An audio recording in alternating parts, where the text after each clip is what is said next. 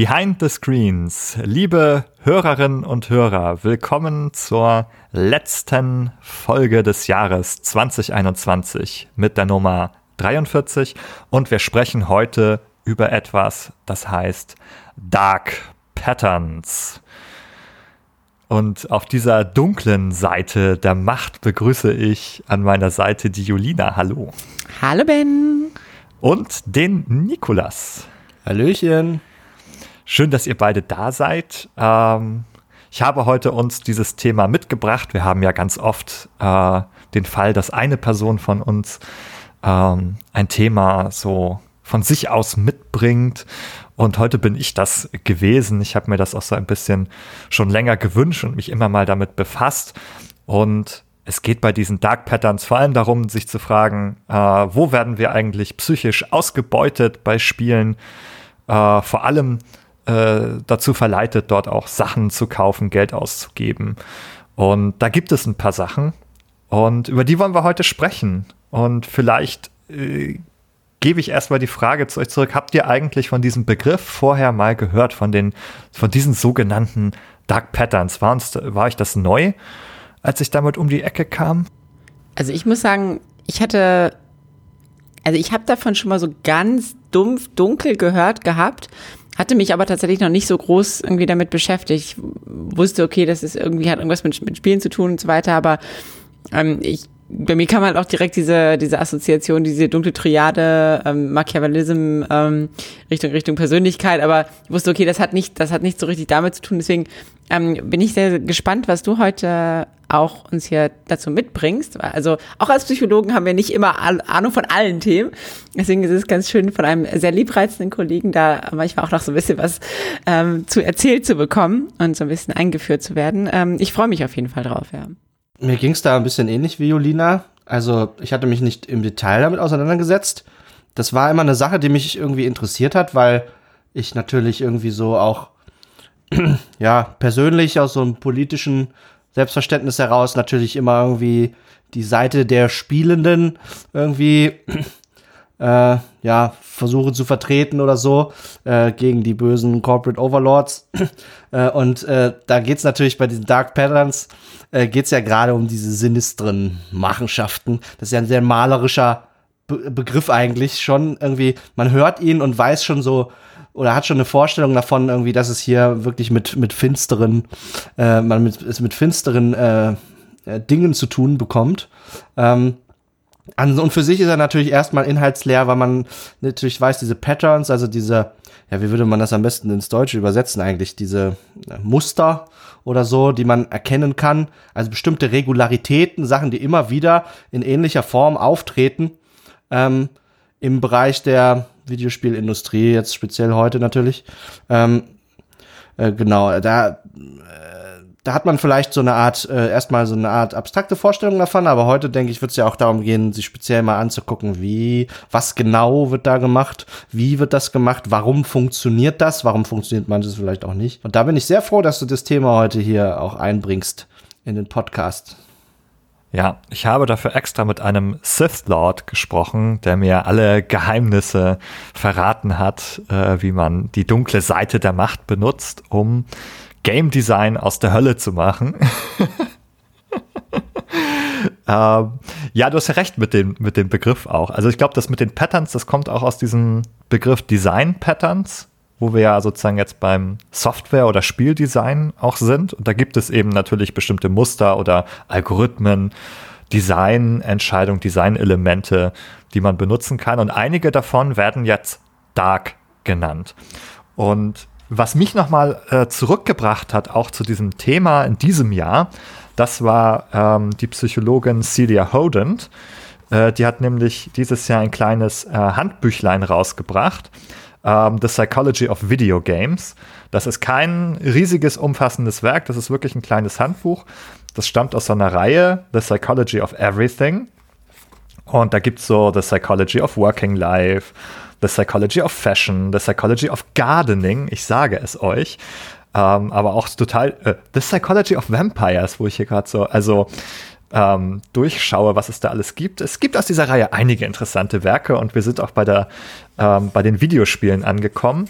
Und sie hatte auch ein Kapitel dazu und ähm, ich verfolge sie ein bisschen und weiß, dass auch für sie ein recht äh, wichtiges Thema ist, dass sie viel verfolgt. Und sie hat auch eine kleine Definition sozusagen, ähm, und die finde ich sehr gut. Deswegen habe ich die mitgebracht, dass wir sozusagen ja so ein bisschen uns nochmal eine gemeinsame Grundlage schaffen, wovon wir sprechen. Und sie schreibt, um, Dark Patterns, they typically happen when business goals are prioritized over humans. Also wenn eigentlich diese Ziele, diese Business-Ziele ähm, wichtiger sind als gutes Spieldesign oder Spielspaß. Und sie definiert halt weiter, ähm, dass es sich dabei um ein Design handelt, das ähm, täuschend ist, das eine täuschende Funktion hat und äh, darauf ausgerichtet ist, Profit zu maximieren und zwar auf Kosten der NutzerInnen. Ja, und das ganz intentional, ne? Also das ist nicht ein zufälliges Beiprodukt, sondern dass das äh, mit der Absicht auch dieses Design äh, verwendet wird, ne, um äh, die Nutzer zu täuschen. Genau, das habe ich sozusagen eben auch noch mal. Ich würde sie auch hinzufügen sozusagen, also gezielte Täuschung und auch ähm, Designelemente, die unsere menschliche kognitive Beschaffenheit ausnutzen, sozusagen äh, zu unserem eigenen Nachteil, um für die Unternehmen Profite zu erzielen. Also um auch diese Psychologie noch mal so ein bisschen reinzuholen. Wir haben ja eben eine bestimmte einfach kognitive Architektur. Wir funktionieren sozusagen nach bestimmten Prinzipien und die kann man manchmal auch ausnutzen. Und wir werden das heute sehen, was es vielleicht so für Aspekte dabei auch gibt. Und das ist sozusagen das Prinzip. Ich will auch noch mal sagen, so bei diesen Patterns ist es sowas wie beim Casino, die Bank gewinnt immer. Also wenn die eingesetzt werden, ist das unterm Strich immer zum Vorteil des Unternehmens und nicht zum Vorteil der Nutzerinnen und Nutzer, die dabei eher reingelegt werden und für die das immer irgendwie ein Verlust, also häufig einen finanziellen Verlust auch bedeutet. Bin ich gerade irgendwie so am Nachdenken. Ich habe gerade überlegt, gibt es auch die, die Jedi-Seite der Macht? Gibt es so Light-Patterns? Das war, kam mir nur so gerade so ganz, so ganz intuitiv. So gibt es ähm, Muster, die dafür sorgen, dass der, dass es dem Nutzer besser geht. Da, da wären wir fast schon wieder beim therapeutischen Spielen, so ein bisschen so in die Richtung, ne, irgendwie. Light-Patterns. Wo man am Ende mehr Geld in den Taschen hat als vorher. NFTs. ja, das ist, glaube ich, genau. Das ist etwas, was die NFTs einem versprechen wollen, dass man damit Geld verdienen kann. Aber ich glaube, die Wahrheit ist, dass es auch wieder nur ein Dark Pattern ist, bei dem unterm Strich die Leute verlieren werden. Denn wo irgendjemand Geld damit verdient, muss auch jemand dieses Geld wieder verlieren auf der anderen Seite. Und ich glaube, die VerliererInnen befinden sich dann wieder nur unter den, den SpielerInnen auch und nicht und beim Unternehmen. Ja, aber das ist eigentlich ein guter Gedanke. Ich glaube, das ist so ein bisschen der Gegenentwurf, den man aktiv entwickeln müsste. Was sind denn eigentlich gute Designpraxen? Mhm. Darauf können wir am Ende noch mal ein bisschen zu sprechen kommen und ob uns da etwas einfällt. Zumindest würde das bedeuten, die Vermeidung dieser ähm, negativeren, äh, der Dark Patterns. Und ich würde jetzt noch mal euch gerne wieder fragen, nach dieser kleinen Einführung, nachdem ihr nochmal die Definition von Celia Hodent auch gehört habt, ähm, woran denkt ihr dabei? Habt ihr eigene Erfahrungen, die jetzt davon wachgerufen werden? Vielleicht eigene Spielerfahrungen oder ähnliches? Ja, also ich und Videospiele sind eigentlich, sind eigentlich eine Beziehung, die oft äh, oder lange Zeit nicht finanziell vorbelastet waren. Wobei meine erste, ich glaube, die, die, das erste Mal, dass ich wirklich so gesagt habe, ja, ich gebe irgendwie Geld auf regelmäßiger Basis oder nicht nur, also für Videospiele aus, nicht nur quasi für das Spiel selbst, sondern zum Beispiel auch, dass ich das Spiel einfach spielen kann, war tatsächlich bei World of Warcraft. So mit diesem, mit diesem regelmäßigen Abonnements. Wo, das fand ich ganz interessant, weil ich musste meine Mutter damals, also ich habe das halt von der ersten Stunde angespielt und ähm, musste meine Mutter damals fragen, so, ja, und es kostet halt regelmäßig Geld und, und, und äh, können wir das machen so? Und mein Bruder, mein Bruder, der sechs Jahre älter war, war so, hä, vollkommener Schwachsinn, was soll denn der Scheiß? Äh, so. Und meine Mutter aber, ja, aber es ist ja so ein bisschen wie so ein Hobby, äh, kann man, kann man schon machen. So. Klammer auf, warum funktionieren Abos? Was ist die psychologische Grundlage dafür? Kommen wir heute noch dazu. Wird erklärt. Klammer zu. Genau. Und ähm, dann war es quasi, ich hatte ein einziges Mal so einen kleinen Impulskauf bei LOL, als ich LOL gespielt habe, bei so einem Skin, weil ich den so, so schön fand. Da war ich aber echt noch so ein bisschen unreif in der neuen, muss ich sagen. Ähm, ja, weil ich LOL, ich habe da LOL, keine Ahnung, was weiß ich, vielleicht 10, 20 Stunden oder so gespielt gehabt, da habe ich mir direkt einen Skin gekauft. Das war, das war für die dumme Entscheidung, weil ich jetzt gar nicht mehr so regelmäßig LOL spiele. Ähm, ja, und jetzt äh, bin ich tatsächlich wieder damit in Kontakt gekommen. Ich hatte dann eine sehr lange per Periode der, der Enthaltsamkeit, was äh, finanzielle Ausgaben angeht. Und jetzt hatte ich aber halt, jetzt kam Genshin. ja. Genshin Impact, okay. Jetzt, meine lieben Hörerinnen und Hörer, beginnt der Genshin Impact Podcast mit Julina. This smile, this damn smile. Ja, ja, that's where it all began. okay. ähm, nee, ich glaube, dazu, dazu erzähle ich später auf jeden Fall, wenn wir, wenn wir auf die Patterns irgendwie noch mal zukommen, was. Aber es ist kein Geheimnis. Äh, Genshin ist halt schon vom Genre her, ist ein Gacha-Game. Also es wird eher so als, als RPG gemarketet, aber im Kern ist es auch irgendwie ein Gacha-Game. Und Gacha-Games sind die, sind die Ausgeburt der, der Dark Patterns, der Hölle, der Sith Lords. Das ist Maximum Evil. Der Home Planet der Sith Lords. Ja, das ist der Todesstern. ähm, ich bin damit wenig in Kontakt gekommen in meinem Leben. Vielleicht kannst du kurz erklären, wie Gacha Games funktionieren. Okay, also ähm, Gacha Games funktionieren so, dass man ähm, man hat so eine gewisse Währung. Ähm, in, in Genshin sind das halt ähm, diese, diese Fates quasi, also es gibt auch noch zwei verschiedene Sorten von Fates, also, also zwei verschiedene Sicher. Währungen, äh, die dazu dienen, Charaktere zu bekommen. Also du bekommst ganz wenige oder einige Charaktere bekommst du gratis, aber auch nicht die richtig guten. Und es gibt halt dann noch mal eine so Unterteilung. Es gibt vier Sterne Charaktere und es gibt fünf Sterne Charaktere.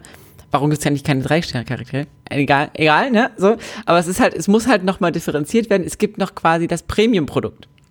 So und und ähm, genau diese Charaktere bekommt man quasi durch dadurch, dass man ähm, so eine Art, also dass man diese diese Fates, die man hat, diese Wünsche, dass man die einlöst. So und und ähm, dann bekommt man aber nicht, man kann nicht sagen, okay, ich bekomme jetzt den Charakter nach, nach wenn ich irgendwie jetzt 20, 20 Wünsche habe, fester Preis, kriege ich immer den Charakter, sondern es ist zufallsbasiert. Das ist quasi, es ist ein Amiga Bandit mehr oder weniger. Ähm, das heißt, und das ist im Prinzip, das ist bei quasi bei allen Gacha-Games so ähnlich. Man bekommt ähm, zufallsbasiert Belohnungen, wenn man ähm, diese, diese Ressourcen investiert, die man zu einem begrenzten Teil ähm, durch, durch Spielen bekommt, aber in großem Umfang eben hauptsächlich tatsächlich durch, durch Ingame-Käufe oder durch, durch finanzielle Investitionen. Es gibt natürlich aber auch sowas wie, wie Pity, also das heißt, ähm, nach einer gewissen Anzahl von, von investierten Ressourcen kriegst du garantiert irgendwas. Ähm, das ist aber teilweise sehr, also es, das, vari das ist der Punkt, der sehr variiert zwischen den Gacha-Games. Manche sind da so ein bisschen gütiger, manche sind da extrem. Das war sagen wir so, okay, ähm, und auch teilweise in den Spielen variiert das sehr. Auch zum Beispiel in Genshin, es ist leichter, einen Charakter zu bekommen als eine Waffe, zum Beispiel für den Charakter. Das ist auch nochmal getrennt. Ähm, ja, aber das ist so im, im, im Kern Gacha Games. Das heißt, um, um Spielinhalte oder, oder um, um ja, Sachen freizuschalten, muss man quasi dieses Glücksspiel betreiben. Also auch eigentlich wieder eine Form der Lootbox quasi, Ja. aus der dann etwas rauskommt, etwas Zufälliges, wo man investieren muss, ja. Genau. Okay. Ja, scheint mir ein Paradebeispiel dafür zu sein, was die Sith Lords auf ihrem Heimatplaneten entwickeln. Ah, Wie ist es bei dir, Nikolas? Also ich habe an dieser Stelle im Podcast ja schon äh, im Rahmen unserer Folge zur Computerspielabhängigkeit erzählt von meinen Erfahrungen mit dem Produkt Hearthstone von Blizzard Entertainment. ähm, und äh, dabei handelt es sich ja um ein, dem, zumindest dem Ruf nach, ein Free-to-Play äh, Kartenspiel, Online-Kartenspiel. Ähm, und da muss ich sagen, dort bin ich also auch quasi sehenden Auges den Dark Pattern verfallen, die in dem Spiel enthalten sind. Die sind vielleicht so, sagen wir mal, weniger ausgeklüngelt oder extrem als bei Genshin Impact, was ja auch ein neueres Produkt ist. Ähm, aber ich, es hat, also die waren effizient genug, dass sie mehr als, was weiß ich, äh, also ich war schon, äh, äh, ich war schon am Psychologie studieren da, hatte also volles Bewusstsein eigentlich für die äh, äh, boshaften Design-Patterns, die äh, solchen Spiel Free-to-Play-Spielen eben gemein sind. Hat trotzdem dazu geführt, dass ich so, ich glaube, roundabout 200 Euro oder so für wirklich völlig ja, für digitale Gegenstände ausgegeben habe, die keinen echten Wert in der, äh, in der realen Welt besitzen. Äh, viele kosmetisch, viele aber auch mit äh, nennenswerten Ingame-Vorteilen verbunden. Also da gehen die Grenzen dann zum Free-to-Play und Pay-to-Win und so weiter eben, äh, verschwimmen die dann eben doch. Wenn man äh, sich äh, Karten, Booster-Packs kauft für das Geld, äh, dann hat man auch nennenswerte Vorteile im Spiel. Und also da bin ich äh, recht froh, dass ich mich davon losgesagt habe. Also die, diese, diese Reise dazu kann man gerne noch mal in der Podcast-Folge zur Computerspielabhängigkeit nachhören. Aber das waren so meine, meine persönlichen äh, Überschneidungen hm. mit diesem, zu, mit dem Thema. Ja. ja, ihr habt jetzt natürlich auch beide schon direkt so Free-to-Play-Spiele genannt. Und jetzt kann man sich natürlich fragen, sind Free-to-Play-Spiele immer böse? Ähm, und ich bringe heute die These mit, das äh, warne ich schon mal vor, dass ich äh, zumindest die Vermutung habe, dass Free-to-Play selbst ein Dark Pattern ist und werde das nachher vorstellen, warum ich das auch glaube, dass Free-to-Play uns immer ein bisschen manipuliert und unsere kognitive Beschaffenheit ausnutzt zu unserem Nachteil. Und damit meine ich nicht Pay-to-Win, äh, oft wird das gedacht, wenn ich, wenn ich sage, Free-to-Play ist irgendwie, halte ich für kritisch. Dann denken die, ja, du meinst ja dann die Pay-to-Win-Sachen. Aber darum geht es heute nicht. Ihr habt aber auch schon viele andere Sachen genannt. Und bevor wir zu diesem großen Thema Free-to-Play kommen, das jetzt irgendwie so allumfassend, glaube ich, bei diesem Thema ist, denn wenn wir jetzt zu so einzelnen Dark Patterns mal kommen, dann ähm, werden wir sehen, dass wir die hauptsächlich immer wieder auch in Free-to-Play-Spielen entsprechend sehen und seltener in, in sogenannten Premium-Games, also Spiele, die man ähm, vorher für eine gewisse Summe bezahlt, wie das früher mal üblich war und ähm, wie es das natürlich auch immer noch gibt, das 60 Euro Vollpreisspiel zum Beispiel aus dem AAA-Bereich. Ich würde gerne was aufgreifen, was du erzählt hast, Julina. Du hast ja erzählt, da gibt es irgendwie ähm, bei Genshin und bei Gacha Games diese Ingame Währungen, äh, für die man dann, also die man da in diesen virtuellen einarmigen Banditen einslottet und da Sachen verkauft. Und da würde mich ja einmal interessieren, also, ne, warum, also wie, wie bekommt man die eigentlich? Äh, die kauft man auch für Geld, oder? Oder kann man zumindest? Mm, also genau, es, diese, diese Fates, die bekommst du, also schon eher, also okay, jetzt, jetzt muss ich noch so ein bisschen, oh Gott, ja, jetzt wird es ähm, wird's ein bisschen komplizierter. Um, bear with me. Also, du kannst dir diese Fates kaufen. So, entweder du kannst dir die für Kristalle kaufen. Da kommt, kommt die nächste Währung. Woher kommen die Kristalle? Die Kristalle kannst du auch entweder kaufen oder, also die, die Primo Gems, oder du ähm, kannst sie tatsächlich auch durch, durch Ingame-Handlungen kannst du sie ähm, erwerben. Verdienen. Genau, ja. erwerben. Und ähm, ich habe selbst noch nie Fates gekauft, also diese, diese, diese Dings und, und Kristalle. Ich habe ähm, aber anders investiert, sage ich jetzt mal so. Aber genau, es ist, es gibt ziemlich viele Währungen. ziemlich, ziemlich mhm. viele. Es gibt, also in, in Genshin allein, also ich versuche mal aufzuzählen, was, was man alles quasi braucht. Also, bitte. Man braucht Gold um, um, um Artefakte auf, abzugraden, Charakter abzugraden und so weiter und so fort. Man braucht Gold, alles kostet Geld. Man braucht Harz. Harz ist dieses, dieses typische, auch, auch was man von Mobile Games kennt, das ist die Ressource, die ähm, Achso, ich dachte, das aus den Bäumen ist das. Ja, ja, ja, genau, das, das aus, dem, das aus den Bäumen auch. Also aber es ist auch, es ist in Genshin auch die Ressource, die man nutzt, um quasi ähm, Dungeons oder sowas zu, freizuschalten, so deren, deren Belohnungen freizuschalten, so mehr oder weniger. Ähm, das heißt, ähm, um, um in die Inhalte spielen zu können, brauchst du, oder einen signifikanten Anteil der Inhalte spielen zu können, brauchst du Harz. So. Dann ähm, brauchst du noch, mh, mm, genau, dann brauchst du die Fates für ähm, die Charaktere. Und für die Fates brauchst du wiederum Primogems. Primogems kannst du aber auch, also Primogems ist so die, die Kern, eine der Kernwährungen, die kannst du verwenden, um zum Beispiel auch Harz wieder aufzufüllen. Und dann gibt's noch die Genesis Crystals. Das ist die, die Pay-Währung quasi. Also du transferierst dein Geld erstmal in Genesis Crystals. Das sind nochmal andere Crystals. die du dann wiederum okay. in andere Sachen einlöst. Also du hast mich komplett abgehängt. Es tut mir leid. Ähm, ja, ich, ich war mir jetzt auch nicht mehr sicher, ob das schon äh, irgendwann in einen Witz übergegangen ist, äh, mit irgendwelchen Wechselgeschichten ähm, und so. Nein, leider ich glaube dir das natürlich. Leider nein. also es ist unheimlich kompliziert. Halten wir mal fest, es ist kompliziert. Es gibt sehr, sehr viele, oder komplex zumindest, es gibt sehr, sehr viele Währungen, verschiedene. Und ähm, manchmal kann man irgendwas kaufen oder erspielen und oder beides. Und ich meine, man kann sich jetzt ja fragen, warum ist es so kompliziert? Warum gibt es nicht einfach eine Sache oder warum kann man nicht einfach irgendwie Geld auf so ein Prepaid-Konto laden und dann steht da Euro und dafür kauft man sich eben Sachen? Warum ist das so kompliziert? Tja, hängt das möglicherweise damit zusammen, dass man verschleiern möchte, wie viel Geld man denn tatsächlich ausgibt? Also, weil, also allein schon, ähm, allein schon Geld, also so wie wir das kennen und nutzen, ist er auch schon eine Art Abstraktionsschritt, der äh, Ne, wir, wir weisen äh, Objekten, Dienstleistungen etc. irgendwie einen, einen Wert zu. Dieser Wert wird dann in einer Währung ausgedrückt. So, äh, allein das ist schon der erste Abstrakt, Abstraktionsschritt. Und auch da finden schon dann Prozesse statt, dass Leute äh, manchen Sachen unterschiedlichen Wert zuweisen oder so. Ne? Ähm, für manche Sachen ist das eine halt mehr wert als das andere und so weiter.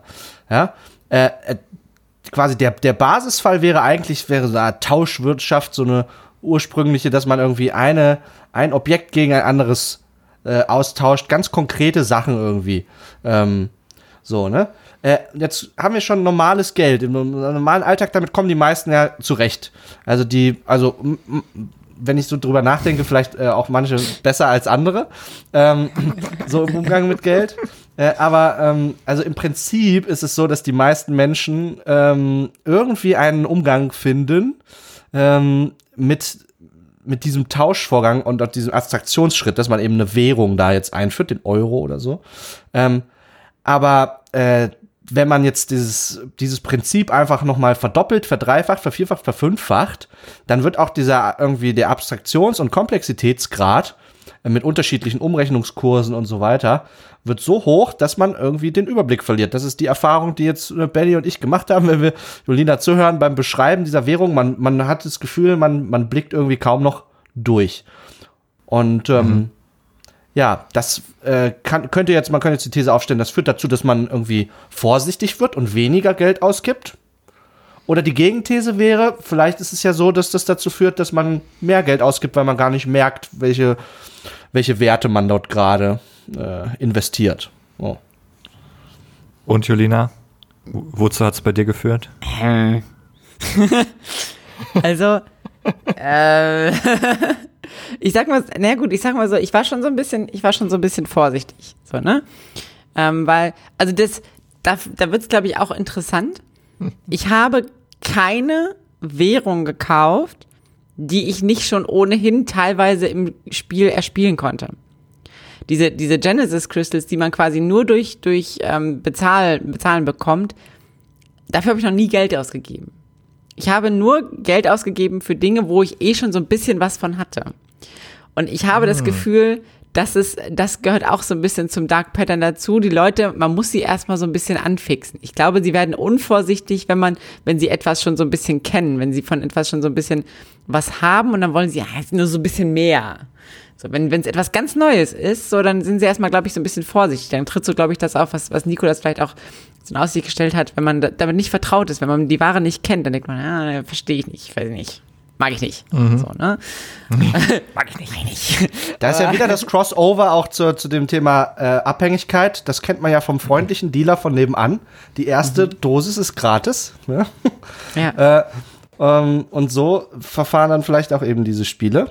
Äh, die erste Dosis gibt's frei Haus und dann danach muss äh, Geld hingelegt werden so ein bisschen muss ich da auch an den Seigernick-Effekt wieder denken. So, du hast schon so ein paar Gems gesammelt und jetzt hast du schon so 30 und du bräuchtest jetzt aber 50, äh, um die, den nächsten Gegenstand irgendwie dafür zu kaufen. Und dann sagst du, ja, ich bin ja schon fast da, jetzt nur noch so ein paar dazu kaufen, dann habe ich es voll. Dass man auch einfach dann so denkt, ja, dann kann ich da sozusagen irgend den, ähm, den Preis nochmal voll machen, sozusagen. Äh, wenn ich schon so auf dem halben, also schon auf dem halben Weg die, den ne, die Kosten schon beisammen habe, ja, ist man irgendwie motiviert, den äh, zu vervollständigen einfach und dann diesen Vorgang abzuschließen und sich was dafür zu kaufen. Ja. Aber die Intransparenz, das ist interessant. Es gibt glücklicherweise schon psychologische Forschung dazu. Und ähm, Hirschman hat 1979 zu Kreditkarten geforscht, Studie in den Show Notes und äh, herausgefunden, dass Leute, die mit Kreditkarten bezahlen, also mit einer Abstraktion von Geld, äh, mehr kaufen als Leute, die Bargeld ausgeben äh, und äh, auch mehr Geld insgesamt ausgeben. Also mehr Gegenstände kaufen, mehr Geld ausgeben und sich auch schlechter daran erinnern, wie viel sie wofür ausgegeben haben. Und andersrum bedeutet das, also mit Bargeld zu hantieren, das ist noch so handfest. Ne? Man hat noch so die Münzen und Scheine in der Hand, da steht eine Nummer drauf und man muss die auch wirklich so abgeben. Ja, jetzt, jetzt habe ich sie noch in der Hand und dann muss ich die weggeben. Also hat man diese wirklich physische Komponente, dass man merkt, ja, ich habe hier was und jetzt ist es weg. Und bei der Kreditkarte ist das nicht der Fall. Die lege ich hin und dann nehme ich die wieder zurück habe ich nicht das Gefühl, dass ich was abgegeben habe. Ich behalte ja meine Karte auch und was da auf dem Konto an Kontobewegungen passiert, ist ja ganz abstrakt. Das sehe ich jetzt ja gar nicht. Wird mir keine Zahl angezeigt und das führt offensichtlich dazu, dass Leute dann freigebiger werden, mehr Geld ausgeben und äh, ein anderes Forschungsteam hat das später sozusagen auch noch mal äh, herausgefunden. Das waren Prelec und Semester 2001 dass sogar wenn Leuten vorher gesagt wird, sie können nachher oder sie müssen nachher mit Kreditkarte bezahlen und nicht mit Bargeld, hat das sozusagen auch schon ihr Verhalten verändert, dass allein dieser Prospekt irgendwie nachher die Karte aufzulegen, ähm, auch zu mehr Geld ausgeben geführt hat, ähm, als wenn man ihnen nur Bargeld als Option gegeben hat. Also da ist natürlich auch, ne, man hat natürlich auch viel mehr zur Verfügung. Bargeld ist vielleicht ja auch begrenzt irgendwie nur in der Tasche, aber die Kreditkarte ist ein Fass ohne Boden. ja. Ja, das ähm, merkt man ja auch. Also, das ist ganz interessant. Zum Beispiel bei Genshin war es so, dass du am Anfang, also mittlerweile kannst du auch mit PayPal bezahlen, aber am Anfang konntest du nur mit Kreditkarte bezahlen. Ja, also Kreditkarte, genau, auch schon wieder Abstraktion, wobei Pepper ist sicherlich auch eine Abstraktionsebene.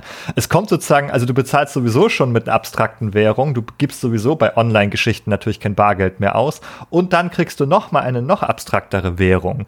Und da gab es tatsächlich auch von dem Forscher von, von Prelec und Lovenstein eine interessante ähm, Studie sozusagen und die haben interessante Schlussfolgerungen auch abgeleitet, nämlich es, haben, sprechen Sie auch darüber, dass ähm, Währungen eine gewisse Transparenz oder Intransparenz haben können.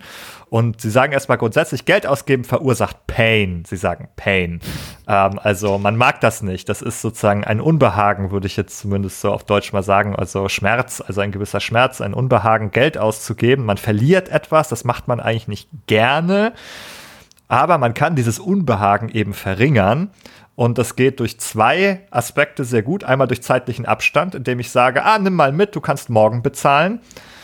Äh, also so alles, was man auf Kredit kaufen kann, das tut erstmal nicht weh. Man kriegt erstmal die Belohnung, also das, was man kaufen möchte, muss aber nichts geben sofort. Oder auch andersrum mit Gutschein. Man kauft einen Gutschein, aber wenn man den Gutschein dann hinlegt, dann tut er nicht mehr weh, weil man schon bezahlt hat, sozusagen. Oder eben, indem man diesen Vorgang intransparenter macht ne, indem man ihn durch Karten und Tokens und so weiter ersetzt, was ja bei Kreditkarten und Gutscheinen auch noch zusätzlich passiert. Das sind ja auch keine Bargelder mehr, die sind auch noch irgendwie so abstrahiert. Und man kann jetzt also Währung so einteilen. Ähm, Bargeld wäre halt total transparent, Kreditkarte schon intransparenter und diese Ingame-Tokens sind irgendwie noch intransparenter, weil die sind eine weitere Ebene, hat Nikolas gesagt, und dann muss man aber manchmal so kompliziert umrechnen. Dann kriegt man irgendwie für 10,99 270 Gems. Und dann denkt man so, hä? Wie viel Euro ist jetzt nochmal ein Gem? Irgendwie ist das so kompliziert zu rechnen. Ja. Ja, auf, auf jeden Fall. Also es wird, es wird mathematisch komplex, also schon allein, schon allein durch die, also man hat ja schon diese Abstraktionsebene, allein dadurch.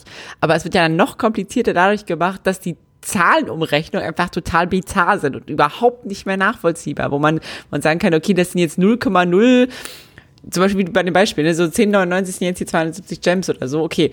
Und von 270 Gems kannst du dir 1,34 Wünsche kaufen. So, 1,34 Wünsche sind vielleicht, das ist eine 0,000 Chance, äh, den Charakter zu bekommen oder so. Das ist so, hä? Ja, da kommen wir einfach, da kommen wir nicht mehr mit. So, selbst wenn wir es versuchen, kommen wir da ja. nicht mehr mit. So. Man hat keinen intuitiven Zugang mehr dazu, was das bedeutet, sozusagen. Man kann sich das nur höchstens, wie du, wie du sagst, so mathematisch noch erschließen, wenn man sich daran viel Mühe gibt, was man vielleicht oft gar nicht so explizit dann tut.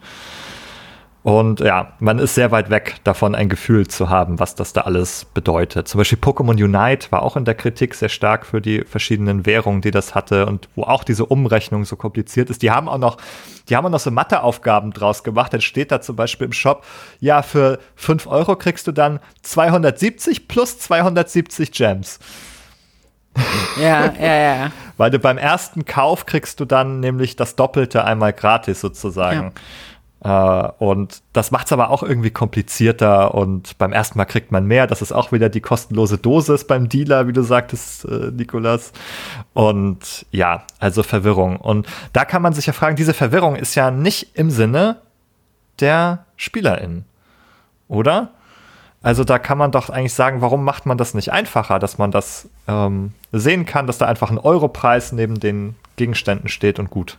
Könnte man ja theoretisch machen. Also ich versuche mir jetzt auszumalen, wie ein Industrievertreter jetzt vielleicht auf diese Frage antworten würde oder so, ne? Und der würde sagen, also das ist natürlich äh, in dem Sinne des Spielers ganz klar, weil wir bieten einfach unterschiedliche Optionen. Wir zwingen niemanden. Wir bieten Optionen an, wie wir äh, dem Spieler, wie er nochmal zusätzlich über das normale Gameplay hinaus mit dem Spiel interagieren kann ja, wir, ähm, wir einfach zusätzliches Gameplay sich dann auch irgendwie, ne, und das ist natürlich, das ist, muss ja auch entwickelt werden und so, das kostet natürlich Geld, auch in der Entwicklung und so, und da, da ein Gegenwert dagegen, das kann jeder Spieler selbst entscheiden, ähm, ob es ihm das wert ist und äh, niemand wird gezwungen und von daher sehe ich da überhaupt gar kein Problem. Also so, das war jetzt Ende Simulation Ende des äh, Industrievertreters. Du machst das extrem ja. gut, erschreckend gut. Machst ja. du das? Vielleicht wechsle ich doch noch die Seiten, also mit den Corporate Overlords oder so, die zahlen schon besser, also. Ja, du klingst auch ehrlicherweise ganz genauso wirklich. Du hast ungefähr dieselben Sachen gesagt, die der Chris Bruzo von EA gesagt hat, als er dieses Jahr in einem großen Interview bei Eurogamer war. Da hat nämlich der Wesley Yin Poole ihn interviewt zu FIFA Ultimate Team und da hat er genau diese Antworten gegeben, dass man den Personen ja Optionen darbietet. Sie müssen ja nicht kaufen, ist ja kein Zwang. Und einige können eben Zeit investieren zum Spielen und andere können eben was kaufen. Und das sind auch in diesem Interview zu Lootboxen in FIFA die gleichen Antworten gewesen. Das ist jetzt das Äquivalent zu, zu äh, Imperator Palpatine dann. Der, der Head of EA oder um bei dem Sith-Gleichnis zu bleiben. ja. um, ähm, was mir aber gerade auch noch eingefallen ist, so ein bisschen, also es kam ja auch so dieses, ja, es ist ja free to play, es muss ja irgendwoher, muss das Geld kommen, ne, es ist irgendwie ähm, Small Indie Company und so. Und ich hatte, ich habe ich habe gerade Small Indie Company EA, vor allem die erstmal 70 Euro für FIFA haben will und dann trotzdem dir noch Geld für die FIFA Coins abpresst. Ja. Und, und ähnlich, ähnlich könnte man ja auch über Mihoyo sagen, also die, die Entwickler von Genshin Impact. Da hat, man, da hat man noch nicht so viel von gehört auf dem westlichen Markt, aber wenn man sich mal die Nummern anguckt, die haben ich habe hab mal gerade also ein bisschen nachgeguckt. Die haben innerhalb von einem Jahr über eine Milliarde US-Dollar nur an Genshin Impact verdient. Und sie haben innerhalb, also es kam jetzt vor kurzem ähm, so, so, so ein Patch raus, ähm, wo halt ein sehr, sehr heiß erwarteter Charakter rauskam, der, der, der Rain, äh, die Rain Shogun. Ähm, die halt auch noch, die hat auch so eine richtig coole, so eine Animation hat. Also die, die zieht halt ein Schwert aus ihr, also so ein Elektroschwert aus ihren Brüsten raus. So, ne? What? Ja, richtig geil. Anyway. Okay. Die haben in der ersten Woche nach dem Release, haben sie ein, in einer Woche haben sie 151 Millionen Dollar verdient. In einer Woche. So, so viel zum Thema. Ich glaube, ich sollte auch anfangen, im Internet Elektroschwerter aus meinen Brüsten zu ziehen. Was mache ich? Was racker ich mich eigentlich ab? Wie ja. hier. Also. Aber so viel, so viel halt zum Thema, ne? Das, da, da, ja, das Geld muss, muss das, das ist sowas von refinanziert. Fakt ist, ne? Das, das ist überhaupt nicht mehr in Relation zu dem, was sie in die Entwicklung gesteckt haben. Ja, das ist Wahnsinn, in der Tat. Also, dass das auch solche Summen dort schon erreicht hat, war mir auch noch gar nicht bewusst tatsächlich. Ja, ich, ich, ich, ich meme jetzt nochmal den EA-Chef. Ja, aber wenn die Leute bereit sind, das auszugeben, wo ist das Problem? Wenn man, wenn man seine, seine Buba-Waifu haben will, dann. Ne? ja, also ich würde jetzt eben da nochmal argumentieren, man ist jetzt sozusagen nicht ganz frei. Wir haben ja gesehen, dass es hier Prinzipien gibt, die es eben ähm, uns kognitiv erschweren, das tatsächlich ähm, als informierte Entscheidung zu tun, sondern wir sind im Grunde schon verwirrt und getäuscht ein bisschen durch diese ganzen Währungssysteme. Aber es ist nicht das Einzige, was wir äh, wiederfinden. Erinnert ihr euch zum Beispiel daran, das gibt es vielleicht auch in Genshin, aber auch in anderen Spielen, es gibt manchmal solche Ingame-Events. So für eine Woche oder zwei.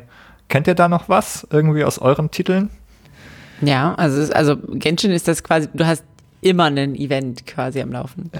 So, es gibt keine Phase, in der es kein Event gibt, aber ja, sonst, sonst gäbe es halt auch keine Spielinhalte mehr.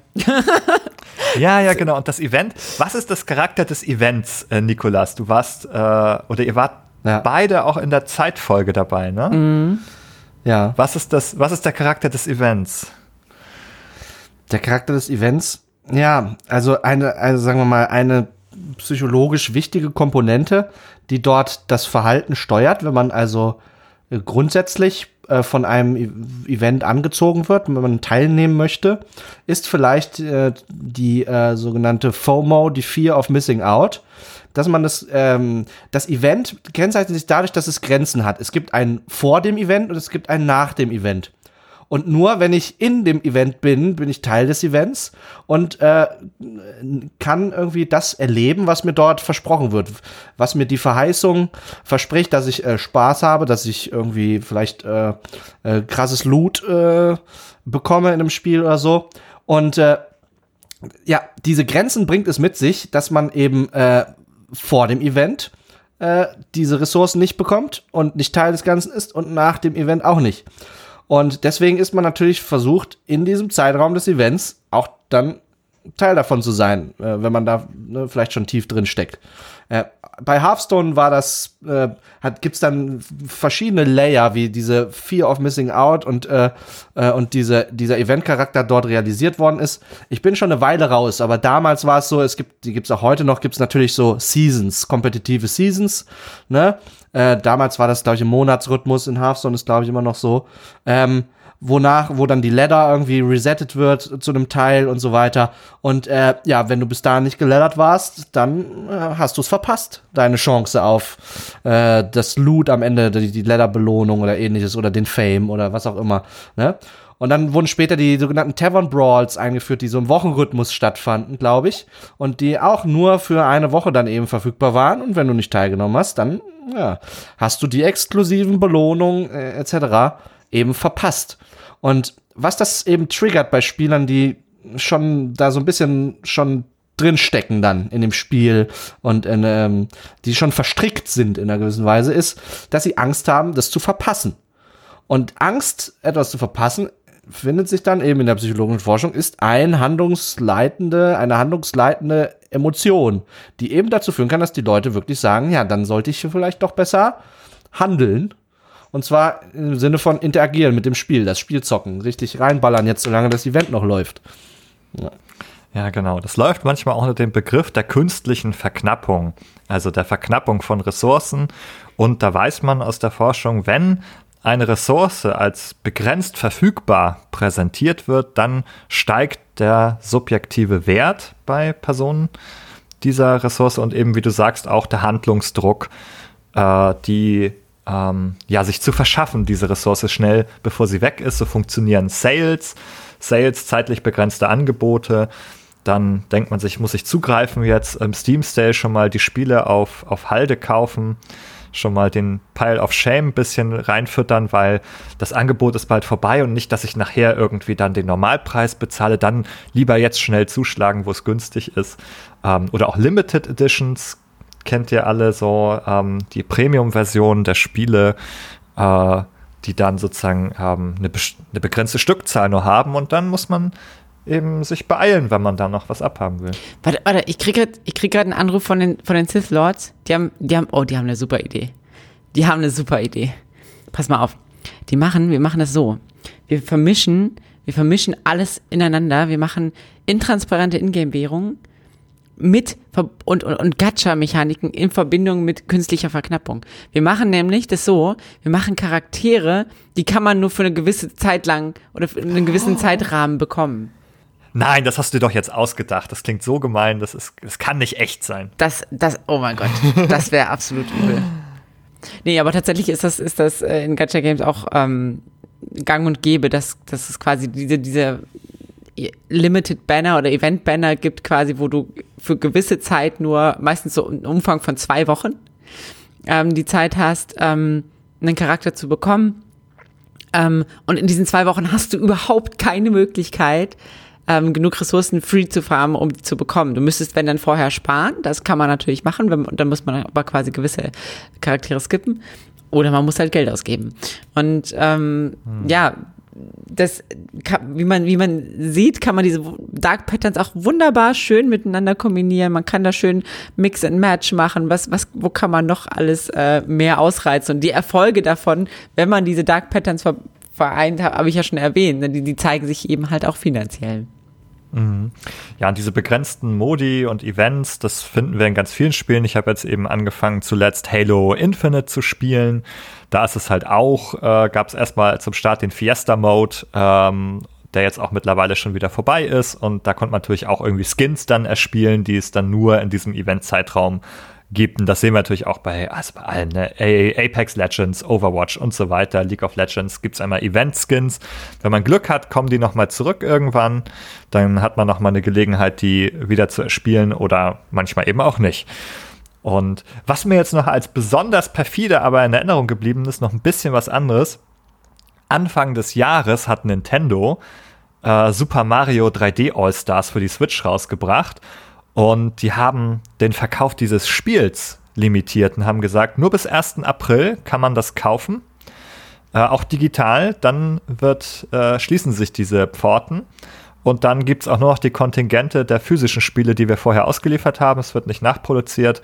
Und dann ist es vorbei mit diesem Spiel sozusagen. Also ganz von vornherein so kommuniziert. Ihr habt jetzt so vier Monate oder so oder fünf Monate Zeit äh, könnt ihr das Spiel kaufen. Wenn ihr das dann nicht gemacht habt, ist weg. Also überlegt es euch lieber, ne? Ob ihr das haben wollt. Wie jetzt? Aber ich dachte, wow. Nintendo ist ein familienfreundliches Unternehmen und die sind der Good Guy. Und überhaupt, und, und, und Satoru Iwata war doch auch irgendwie ein Heiliger und, äh, und so weiter. Also was da ja, los? Ja, also wenn man da hinschaut, also dann, äh, wir finden auch noch ein weiteres Spiel, Beispiel von Nintendo heute. Ähm, ist es sozusagen nicht an allen Ecken und Enden nur familienfreundlich. Und da haben also ein paar Dark Patterns, glaube ich, Einzug gehalten. Also die haben schon mal Hand geschüttelt mit dem Sith Lord. Ja, also gerade wenn man ähm, Pokémon, Pokémon Go oder Pokémon Unite anguckt, ne, da sind wir, also Pokémon Go ist ja auch, ähm, hat ja auch viele, viele Mechaniken von begrenzten Ressourcen, beziehungsweise ähm, Ding oder Pokémon Unite ist im Prinzip ja, geht in dieselbe Richtung. So, ne? Du, du kannst halt, mhm. da hattest du halt auch diese, du hast halt, kannst halt diese Special Items equippen, die dir dann halt Bonus-Stats geben. Das ist so, also da gab es sogar ein bisschen diese Diskussion, okay, ist das Pay, to, to Win? win? Ähm, ja. Gut, die Vorteile sind nicht so gigantisch, aber sie sind da. Also man, wenn wer Geld mhm. ausgibt, der hatte ganz, vor allem ganz am Anfang schon einen deutlichen Vorteil. Ähm, und gerade wenn man jetzt so ein bisschen darauf schielt oder darauf guckt, es wurde jetzt announced, dass Pokémon ja eben auch eine, E-Sport-Liga oder ein E-Sport-Turnier da auf jeden Fall, was mit einer Million Dollar, glaube ich, dotiert ist. Ähm, äh, veröffentlicht hat, beziehungsweise stattfinden lässt, dann ist es natürlich so ein bisschen questionable, wenn man, wenn das Spiel an sich irgendwie pay to win ist, aber naja, gut. Mhm. Ja, ab, absolut, absolut. Also da würde ich jetzt Nintendo sozusagen nochmal den, den Freifahrtschein geben, weil sie es nicht selber entwickeln, mhm, sozusagen. Stimmt, ja. Das ist ja nur die Pokémon-Lizenz, ja. die da ausgegeben wurde. Aber ja, man lässt es auch so ein bisschen geschehen, sozusagen, an der Stelle, was da auch mit der eigenen Lizenz gemacht wird. Auf jeden Fall questionable. Ja, fallen euch da noch Sachen ein, die wir verpasst haben, was diese Begrenzung und Verknappung angeht? Wir haben ja schon viel gehabt, glaube ich. Also grundsätzlich auch nochmal bei, bei ich, ich, weiß, ich bin heute die Gacha-Game-Tante, aber, aber auch, auch zum Beispiel bei, bei anderen Mobile-Games, auch bei so ganz, weißt du, das fängt ja schon an bei so Mobile-Games wie, wie, wie Candy Crush. Ne? Du hast ähm, eine bestimmte, oder, oder selbst bei Duolingo, selbst bei Duolingo hast du ähm, eine begrenzte ähm, Möglichkeit quasi äh, ähm, zu interagieren, indem du quasi, also bei Duolingo ist es so, wenn du alles richtig machst, kein Problem. So, ne? Aber wenn du falsch, du hast nur eine gewisse Anzahl von Fehlversuchen, bevor du quasi, bevor du weitermachen kannst. Ähm, das heißt, dass das auch quasi das Interagieren oder der, die Spielinhalte, Lerninhalte sind quasi ähm, limitiert. Bei Candy Crush hast du es auch. Du hast immer nur, wenn du, wenn du quasi ein Level nicht geschafft hast, ähm, hast du nur, kannst du quasi nur begrenzt oft das ähm, wieder, wieder reaktivieren, nochmal eine neue Chance. Dann musst du irgendwie deine Leute irgendwie da anhauen auf Facebook und sonst was, wie die ganzen Mamis das immer, immer gerne machen. ähm, und genauso eben tatsächlich ja auch bei, bei Genshin Impact, da hat sich ja auch gesagt, du hast halt dieses Harz, was, was irgendwann ähm, leer ist und dann ähm, kannst du aber, also das ist halt das Problem für, für Genshin Impact Spieler der ersten Stunde. Der Content ist sehr rar gesät. So, du hast Events, du kannst täglich dein Harz da verbrauchen. Da hast du dann auch, wenn du, wenn du, das macht man aber auch fast, oder ich mache das zumindest irgendwie täglich. Ich sage, okay, ich mache mach meine Dailies, mache irgendwie mein Harz, weil ähm, ich sonst viel auf Missing Out habe. Was, wenn ich, wenn ich diese 60 mhm. Primo Gems nicht kriege, wie soll ich mir dann in, in, in zwei Monaten den, den Charakter kaufen können? so, da, da, muss man, da muss man schon so ein bisschen rationieren. Ähm, Genau, und, und äh, ist aber auch echt tatsächlich, tatsächlich so, wenn, wenn du, wenn du das, wenn du nicht quasi zusätzliches Harz oder so generierst oder so, dann, dann hast du, kannst du Genshin am, so eine halbe Stunde am Tag spielen. So, das ist, das ist ziemlich frustrierend. Also gerade am Anfang war das sehr frustrierend, aber ja, ist auch jetzt immer noch so, wenn man, wenn man halt alle Contents schon sonst durchgespielt hat. Ja, Genshin Impact scheint mir da eine Wundertüte der Dark Patterns zu sein. Da kommen mal neue Sachen raus. Ja. Mal gucken, wie es mit dem nächsten Thema ist. Wir haben vorhin schon das, das Wort Abos gehabt. Äh, ja, wie funktionieren Abos? Ähm, warum funktionieren Abos? Das ist Teil der nächsten Dark Pattern Kategorie. Ja, also äh, diese ganze, ähm, die ganze Funktionsweise von Abos setzt auf einer ganz grundlegenden Eigenschaft des menschlichen Geistes an. Und das hat äh, indirekt auch was mit, mit Zeit äh, zu tun und äh, mit Belohnung und Bestrafung, also mit, mit irgendwie äh, aversiven Reizen und belohnenden Reizen. Und zwar ist es so, ähm, äh, wir können die Konsequenzen unseres Handelns ähm, in der Regel ganz gut ähm, erkennen und auch verarbeiten, wenn sie ähm, in einem geringen zeitlichen Abstand zu unserem Handeln erfolgen.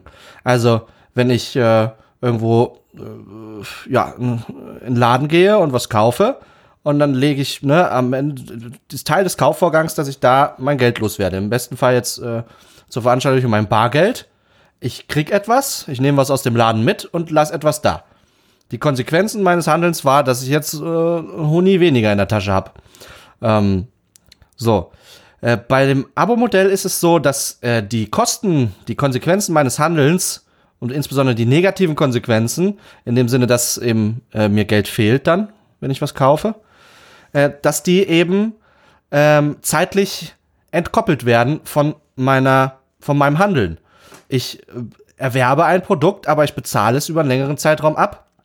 Bedeutet eben auch, dass diese negativen Folgen meiner Entscheidung, meines Handelns, ich kaufe das Produkt, äh, so gestreckt und verdünnt werden, dass sie sich in ihrer äh, gesamten Negativität gar nicht mehr mir äh, als solches offenbaren. Ich krieg das gar nicht mehr mit. Mein Gehirn kann das gar nicht verarbeiten. Unser Gehirn ist eben nicht darauf ausgerichtet, ähm, Konsequenzen unseres Handelns über so große zeitliche äh, Räume hinweg äh, auszuwerten. Mhm.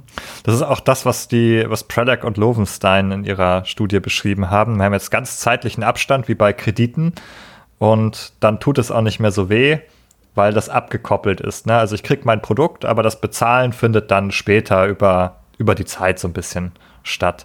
Das ist die eine Komponente. Und jetzt kann man sich aber fragen, warum kündigt man denn nicht, wenn man das vielleicht ähm, gar nicht mehr so viel spielt oder so. Ne? Jetzt kann man sagen, dann kann ich ja mein WoW-Abo, kann ich jetzt auch mal kündigen. Aber es gibt etwas, das uns davon abhält mitunter. Und äh, das nennt sich Reaktanz in der Psychologie.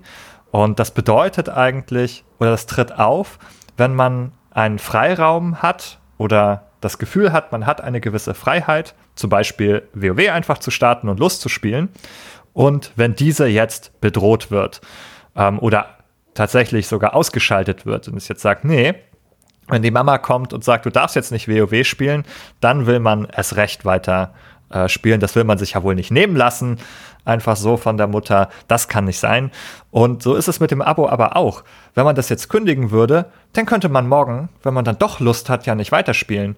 Dann würde jetzt die Möglichkeit, dass ich WoW weiterspielen kann, einfach verschwinden. Und die möchte man sich aber möglichst erhalten, was dann einen mitunter davon abhalten kann, ein Abo zu kündigen, selbst wenn man es gar nicht mehr so braucht, weil man dann denkt, aber was wenn doch? Was ist, wenn ich dann nächste Woche spielen will? Ja, ich denke, da kommt noch ein anderer Faktor auch noch oben drauf oder mehrere andere Faktoren. Mhm. Äh, man könnte sich auch das unter dem Gesichtspunkt der Sunken Cost Policy eben anschauen. In dem Sinne, dass ähm, ne, es auch wieder ein gut erforschtes Phänomen aus, äh, sagen wir mal, weiteren Bereich der Psychologie oder auch der Wirtschaftsforschung, äh, dass äh, einfach die Erkenntnis, dass wenn Leute bereits einen gewissen Betrag investiert haben in eine Sache, äh, sie dann das Gefühl haben, also sie sind jetzt äh, irgendwie daran gebunden, möchten konsistent erscheinen in ihrem Handeln, möchten das gerne weiterführen, weil sie haben ja jetzt schon so viel investiert und das wäre doch jetzt schade, wenn das auf einmal weg wäre. Ich habe jetzt da irgendwie über zehn Jahre hinweg das WoW-Abo bezahlt. Wenn ich das jetzt einfach kündige, dann wären ja diese zehn Jahre weg. Das, das erscheint auf den ersten Oberflächenblick ja wie eine irrationale Entscheidung. Äh, ne? Das ist ja, das, das ist ja Quatsch. So, ne? Ähm, das heißt, Sunken Cost, man hat bereits Kosten reingesenkt in diese Sache. Äh, äh, eine andere Art, das zu, zu, zu, zu frame wäre, man hat, man, äh, es ist eine, eine Foot-in-the-Door-Technik, ist aus dem Bereich der Compliance-Forschung, wie sie auch Autoverkäufer verwenden. Man hat den Fuß schon in der Tür und dann ist es leicht, ähm, dort noch zusätzliches Geld rauszuangeln. Wenn man bereits ein, ein paar Abonnementzahlungen geleistet hat, dann hat man den Fuß schon im Produkt. Und dann ist es schwer, noch davon zurückzutreten, ne, von diesem Commitment, das man hat bei so einem längerfristig angelegten Abo. Genau, das Commitment einerseits und eben die Vermeidung der Reaktanz da, oder die Reaktanz andererseits, die Vermeidung da, diese Möglichkeiten zu verlieren. Wo ich das auch sehe, ich bringe noch mal ein Beispiel aus Spielen auch, ähm, sind die Battle Passes. Und zwar gibt es immer Free Battle Passes und die zeigen dann einem aber immer an, was man alles nicht bekommt, weil man nicht den gekauften Battle Pass hat. Also man hat da so eine Timeline quasi, von wo dann die Level aufsteigen und dann sieht man immer, was man pro Level bekommt. Und dann steht da, alle paar Level kriegst du dann so einen kostenlosen Gegenstand, aber ständig kriegst du vor die Nase gehalten in den Battle Passes, was du alles nicht bekommst, was du bekommen würdest, wenn du denn doch den richtigen Battle Pass da kaufen würdest. Und das ist eigentlich ganz ähnlich. Hier habe ich zwar diesen Freiraum noch nicht bekommen, aber er wird mir so vor die Nase gehalten, dass er, guck mal, das könntest du alles jetzt gehabt haben. Und das kriegst du jetzt alles nicht. Das ist, sind Freiheiten, die du nicht hast. Äh, und die könntest du aber. Hm. Und dann äh, sozusagen, also es müsste ja nicht sein, es müsste einem ja nicht so vor die Nase gehalten werden. Andererseits, äh, das äh, wird es aber. Und das motiviert dann auch entsprechend, sich vielleicht eben diesen Battle Pass zu, zu holen. Und jetzt zum Beispiel habe ich so viel Halo gespielt seit Release Halo Infinite, da ich mir tatsächlich dann äh, den relativ günstigen 8 Euro äh, Battle Pass geholt, um dann jetzt nachträglich alle diese verpassten Gegenstände zu bekommen, die ich dann erspielt hätte, aber nicht habe, weil ich ja den Battle Pass nicht hatte. Scheiße, wir haben Benny an die Siths verloren, Jolina. Ja. Ich spüre eine Erschütterung der Macht. ja, also ich bin eigentlich da auch immer sehr mit großem Abstand, sag, nee, kein Geld ausgeben und bei vielen Spielen tue ich es auch nicht oder eigentlich sehr, sehr selten. Und hier hatte ich das Gefühl so, ja, es, ne, ich spiele viel ähm, und ich möchte diese Sachen dann irgendwie, diese kosmetischen Gegenstände für meine Figur haben und habe mich dann eben, hier hat es mich genau das Prinzip auch bekommen oder verschiedene Prinzipien sozusagen, die Fear of Missing Out und diese, die Reaktanz, ich möchte jetzt diese Sachen, die mir diesen Freiraum herstellen, dass ich diese Sachen haben darf. Und, und, und. Ähm, es hat alles funktioniert bei mir. Und ja, da ist das Geld reingegangen. Habt ihr noch Beispiele aus dem Reich der Spiele auch? Ja, also. Ähm, äh, ist es Genshin? Ja. surprise, surprise. ähm, tatsächlich, ähm, genau es ist bei mir Genshin. Ich habe auch den Battle Pass gekauft tatsächlich. Ähm, ich habe jetzt aber, während wir auch so darüber ges gesprochen haben, mal so ein bisschen nachgerechnet, wie viel Geld ich quasi für den, für den Battle Pass insgesamt schon ausgegeben habe. Ich kann das relativ ähm, gut nachzählen, weil man für jeden Battle Pass, den man kauft, man kriegt so eine, eine Waffe. So, das, das Trickige mhm. ist aber, du kannst die Waffen natürlich bis zu fünfmal noch upgraden, indem du genau die gleiche Waffe quasi mit da reinschmilzt. Anyway, ich habe so circa, ich habe so, ich habe so, so circa 100 Euro ausgegeben. Und ich habe aber für mich jetzt festgestellt, also ich habe jetzt auch alle, alle Waffen eigentlich so, die ich, also klar, ich könnte noch ein bisschen mehr so haben, aber man kann immer mehr haben. Aber ich habe für mich so festgestellt, nee, irgendwie ist es für mich auch, ich glaube, 100 Euro ist jetzt auch, wenn man sich das mal so ein bisschen bewusst macht ähm, und das nicht mal so zeitlich irgendwie gestreckt sieht, sondern sich so bewusst macht, hey, ich habe jetzt 100 Euro für das Spiel ausgegeben, ich glaube, es reicht. ähm, ich glaube, bei mir ist jetzt so, so, ein Punkt angekommen, wo ich, wo ich, ähm, wo ich eigentlich so zu dieser Konklusion komme, hey, es reicht eigentlich. Wenn ich mir jetzt aber vorstelle, ich spiele das Spiel und dann sehe ich diesen Battle Pass und ich sehe, oh, du könntest jetzt noch das und das machen und du könntest jetzt noch das und das haben. Ähm, ist schwierig, aber das, das, ich würde sagen, das hat mich auch bekommen, diese, diese, diese Darstellung von dem Belohnung, die man alle haben könnte, wenn man denn, äh, denn nur diese, in Genshin sind es mhm. 9,99 Euro investieren würde. Und du bist jetzt also zu der Erkenntnis gelangt, also jetzt reicht's äh, für dieses Jahr und ähm, es, gibt ja vielleicht, es gibt ja vielleicht auch noch, also, ne, möchte man ja noch nicht ausschließen. Ja, ja, ja. Da müssen wir natürlich noch abwarten, ob sich das in Verhalten umsetzt. Ja. ja. Ja, ja, genau, genau. Das ist, das ist das Erkenntnis ist der Weg, erste Weg zur Besserung, aber halt nicht, also es ist eine, eine notwendige, aber keine hinreichende Bedingung. Was passiert, wenn ein Charakter äh, auftaucht, der zwei Schwerter sich äh, aus irgendwelchen Körperöffnungen zieht? Also irgendwelche. Dann könnte es echt nochmal eng werden. Ui, ui, nee, es, gibt, ui, es gibt tatsächlich, es gibt tatsächlich schon einen Charakter, auf den ich hinspare. Die, ähm, das ist eine, eine, Fuchspriesterin, ja. die ist auch so ein bisschen, macht so ein bisschen sexy Talk. Die hat, anyway. Ich wollte sagen, hat, ist sie neunschwänzig oder? Ich weiß nicht genau. Also in der aktuellen Charaktermodell hat sie noch gar keinen Schwanz und sie sagt, sie hätte keinen Schwanz. Aber ähm, es gibt so ein Leak, das sagt, dass wenn sie ihre Ult verwendet, dass, dann, dass sie dann einen Schwanz hat. Aber ähm, naja, mal schauen. Ich, da gibt es also die Schwanz-Rumors. Also. Ich sehe schon. Die Schwanz-Rumors, ja. Aber ich habe ich hab, ich hab schon gespart. Ich bin jetzt gerade an der Pitti dran. Ich werde die auf jeden Fall bekommen, wenn ich mich bis dahin noch zurückhalten kann. okay, okay, dann wirst du selbst herausfinden, ähm, ob da ein Schweif involviert ist oder, ja, oder ja. nicht. Vielleicht ist Schweif der bessere Begriff. ja, das habe ich, hab ich dann gerade auch noch mal äh, gedacht, ja. Ist das speziell auch so für die Furry-Community eigentlich gedacht auch oder ist das nur so ein Beiprodukt dann des Charakterdesigns? ähm, ich überlege gerade, also eigentlich wurde die, die Furry-Community bisher nur begrenzt bedient. Es gibt, also es gibt schon Charaktere, die so leichte, leichte animalische Züge haben, aber das ist, ach, beschränkt sich meistens auf wie was Katzenohren oder so Hundeohren oder ein Schwänzchen halt dran. Kawaii. Kawaii, ja. Yeah. Aber so, also so richtig, so richtig furry nicht. tatsächlich. Okay, also jedenfalls gute Vorsätze fürs neue Jahr. Ja. Äh, ne, äh, mehr Sport und äh, kein Geld mehr für kein, äh, Inch- Genshin Impact. Genshin Impact, was? Ja, ja. Genshin, Genshin, Kein Genshin Geld. Impact. Kein Geld mehr für Genshin ausgeben. Ja. Ja. Wir haben jetzt viel über diese Belohnungsaspekte auch gesprochen, die uns hier zum Beispiel vorgehalten werden und die wir bekommen können, wenn wir dafür etwas tun, was häufig eben Geld ausgeben bedeutet. Und es gibt aber auch Spiele, die arbeiten mehr so ein bisschen mit Bestrafung und Frustration. Und was mir dazu besonders im Gedächtnis ist, ist sowas wie penetrante Werbetrailer, die in Mobile Games gezeigt werden, die man dann gucken muss Oh, ja. bevor es weitergeht.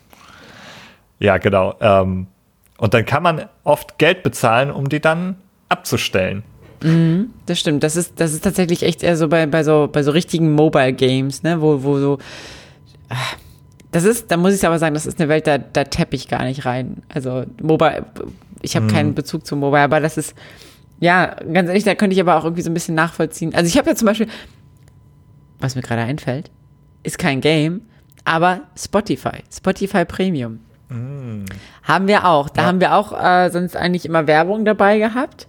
Ich habe mir jetzt, jetzt schon seit zwei Jahren oder so, habe ich Spotify Premium Abo laufen. Nutze es, ich muss sagen, ich nutze es tatsächlich auch täglich. Da ist wieder die Rechtfertigungsstrategie.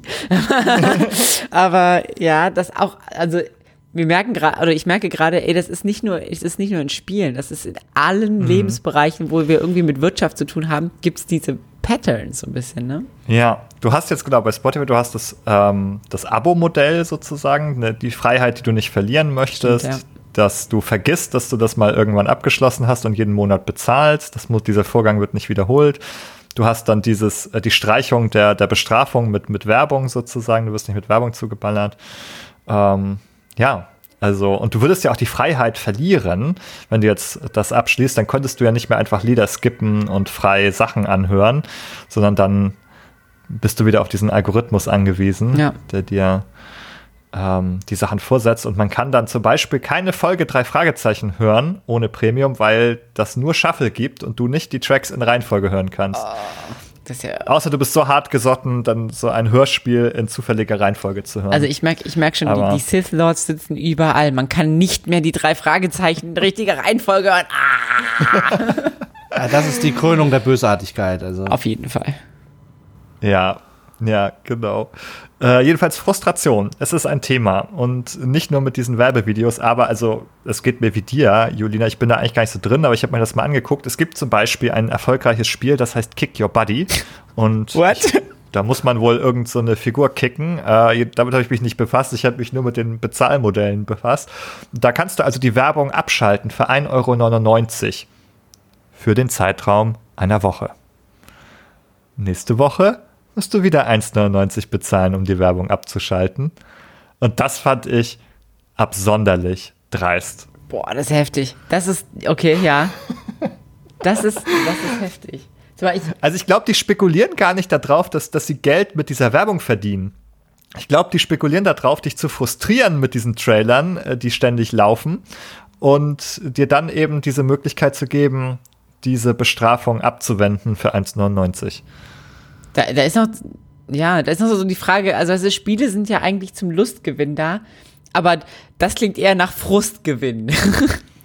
Absolut, genau. Also ich glaube auch, also dann, du wird, also das Spielerlebnis wird ja unterbrochen. Also die Frage ist ja, warum nenne ich das jetzt Frustration und Bestrafung? Ne? Also, aber das Spielerlebnis wird unterbrochen, du kannst nicht weiterspielen. Du wirst gezwungen, dann irgendeine so eine Werbung zu gucken, die auf einmal laut irgendwie abspielt zu irgendeinem Quatsch, der dich nicht interessiert. Und das Ganze passiert in regelmäßigen Abständen. Da kannst du eben genau das Spiel gar nicht mehr genießen, wird immer unterbrochen. Das macht nie Spaß. Das ist wie die Eltern, die einem das wegnehmen, wenn man noch nicht fertig ist. Äh, also Unterbrechung ist sozusagen immer eine Bestrafung auch da beim Spiel wenn die nicht selbst sozusagen gewünscht ist. Und das passiert hier ständig. Und also das, äh, ja, also auch gerade auch irgendwie für Kinder, die dann da ständig irgendwie mit solchen lauten Werbetrailern urplötzlich beschallt werden, das glaube ich, halte ich auch für psychisch dann schädlich für kleinere Kinder. Holy shit. Sorry, ich, ich muss ich musste gerade noch was, ich habe mal, ich gucke mir gerade nebenbei ein, ein Video dazu an zu Kick the Buddy und du, im Prinzip geht es ja darum, dieser, dieser Puppe da einfach nur Gewalt anzutun und zwar auf verschiedene Art und Weise. Also du kannst ja dann bezahlen zum Beispiel, damit du äh, sie in den Toaster stecken kannst oder damit du, damit du irgendwie mit dem Staubsauger oder in den Mixer hauen kannst. So. Das ist ja, das ist ja nochmal abgefuckt auf dem nächsten Level. Holy shit. Eine spezielle Form des Lustgewinns wird dort versprochen. Mhm. Ja. Ja, ja, es ist äh, ja offenbar auf verschiedenen Ebenen äh, davon auszugehen, dass Palpatine hier involviert war in der Entwicklung dieses Spiels sozusagen. Vielleicht kann man dieses Tier auch äh, mit Blitzen grillen oder so. Ja. Sag es doch, nenn ihn doch deinen Herr und Meister her. Halo Infinite Battle Pass Käufer. Ah, ich habe einen Battle Pass gekauft. Ja, ich fühle mich auch ein bisschen schlecht dafür auf, auf dieser Möchtest, Ebene tatsächlich. Hast du das Verlangen, dich, dich warm abzuduschen? Oder? ich habe das Verlangen, ich habe das Verlangen, mich dafür zu rechtfertigen, auf jeden Fall. Ähm, ja. Benny duscht nicht mehr, seitdem er den Battle Pass hat. Er muss ja schließlich das Maximale rausholen aus der Geschichte. oh, ja, das, das Spiel läuft auch gerade. Ihr habt es nicht mitbekommen, aber ich unter der unter dem Tisch ist, unter, unter dem Tisch passieren Sachen. Ja, ja, schon klar. Ähm, so. Aber was, Nein, was ich, keine Füchse. Was hier. ich noch, was ich noch ähm, anmerken wollte, ist, ist natürlich auch, oder was ich auch schon so ein bisschen im Kopf hatte, als wir über diese Folge gesprochen haben, ist natürlich auch, inwiefern ähm, wird das Spiel so, also das ist ja natürlich jetzt auf die, auf die Spitze geschrieben mit Kick the Buddy, aber ähm, das ist natürlich jetzt so ein extremes Beispiel. Ich glaube, dass man von extremen Beispielen auch oft schnell abgeschreckt wird. So, also ne? Aber ich glaube, gemein wird's oder so richtig gemein ist es, wenn es so leicht subtil ist und ähm, das, das kann ich zum Beispiel, oh, natürlich wieder aus Genshin, aber es gibt halt in Genshin so einen Endgame-Content, der ex, also der ist ziemlich schwer, der ist ziemlich frustrierend, der kostet sehr viele Nerven und er wird sehr viel leichter, wenn man sehr viel Geld investiert und, und sich die, die Charaktere irgendwie verbessert. So, ne? Es gibt, es ist möglich, das kostenlos zu schaffen, aber es kostet so viele Nerven, dass es Wahnsinn ist. So, ne? Das ist, da ist auch quasi so, so die Frage, okay, inwiefern gestaltet man Spielinhalte so, dass, dass die quasi die Leute bevorzugen oder, oder gezielt bevorzugen, die massenweise Geld ausgeben. Also im, im Gacha-Genre spricht man ja auch von, von Whales, also diesen, diesen Wahlen, Leute, die so richtig viel reinbuttern. Inwiefern ähm, versucht man quasi auch Spielinhalt oder Spielschwierigkeiten auch um den, den Grad zu designen, dass es, hey, das ist so schwer, das geht eigentlich fast gar nicht, wenn du kein, wenn du kein Geld ausgibst, so, ne? Und, und, und, und, und quasi denen aber, den Leuten, die viel Geld ausgeben, nochmal zusätzliche Belohnung zu geben, zu sagen, ja, ihr seid die, ihr kriegt die 36 Sterne im, im, im ihr schafft, ihr schafft es, äh, die Highest Difficulty zu schaffen. Ähm, das ist ja auch nochmal, noch mal ein interessantes, ähm, ein interessanter Aspekt. Wie fischt man sich die Leute raus, die besonders viel Geld ausgeben? Also auch so auf Persönlichkeitsebene finde ich, finde ich auch irgendwie nochmal so eine spannende Frage, ne? Mm, ja, man spricht ja immer von den Wahlen, die da gefangen werden sollen, so als äh, Metapher. Es gibt auf jeden Fall, es gibt auf jeden Fall diese Leute, die auch aufgrund ihrer Persönlichkeitseigenschaften, vielleicht auch eine Suchtgefährdung und ähnlichen Sachen eben viel stärker davon betroffen sind, da sehr viel Geld auszugeben. Und das wird natürlich auch immer so ein bisschen verschwiegen dabei, wenn jetzt auch der FIFA-Chef dort sagt, also von EA im Interview, ja, die meisten geben ja gar kein Geld aus.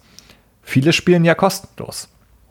Und dann wird eben so ein bisschen dabei verschwiegen, wie viele andere oder wie viele Einzelfälle es dann auch gibt, die vielleicht sich da hoch verschulden oder wirklich sehr, sehr viel Geld ähm, ausgeben. Und das ist vielleicht eben nicht immer nur eine freie Entscheidung, sondern auch ein Stück weit eine Manipulation hin zu diesem Verhalten. Ja. Jedenfalls, du hast ja auch gesagt, Extrembeispiel äh, mit Kick Your Buddy, das mag sein. Ähm, ich habe hier aus dieser Kategorie Frustration noch ein paar andere mitgebracht, äh, die jetzt so ganz verbreitet eigentlich in dieser ähm, im AAA-Spielebereich äh, auch sind, sozusagen, die da einfach so aufgetaucht sind. Da sind wir jetzt nicht mehr bei diesen plumpen Werbevideos schauen und dafür Geld bezahlen oder irgendwie Wartezeiten, die das, Mo also du darfst erst morgen weiterspielen, äh, weil deine Energie aufgebraucht ist. Aber oh, warte, oder du gibst jetzt noch mal zwei Euro aus, dann können wir deine Energie sofort wiederherstellen. Du kannst gleich weiterspielen. Da wird einem also auch durch Spielunterbrechung, durch Wartezeiten frustriert. Das alles mal beiseite. Zum Beispiel haben wir vor einigen Jahren Assassin's Creed Odyssey gehabt.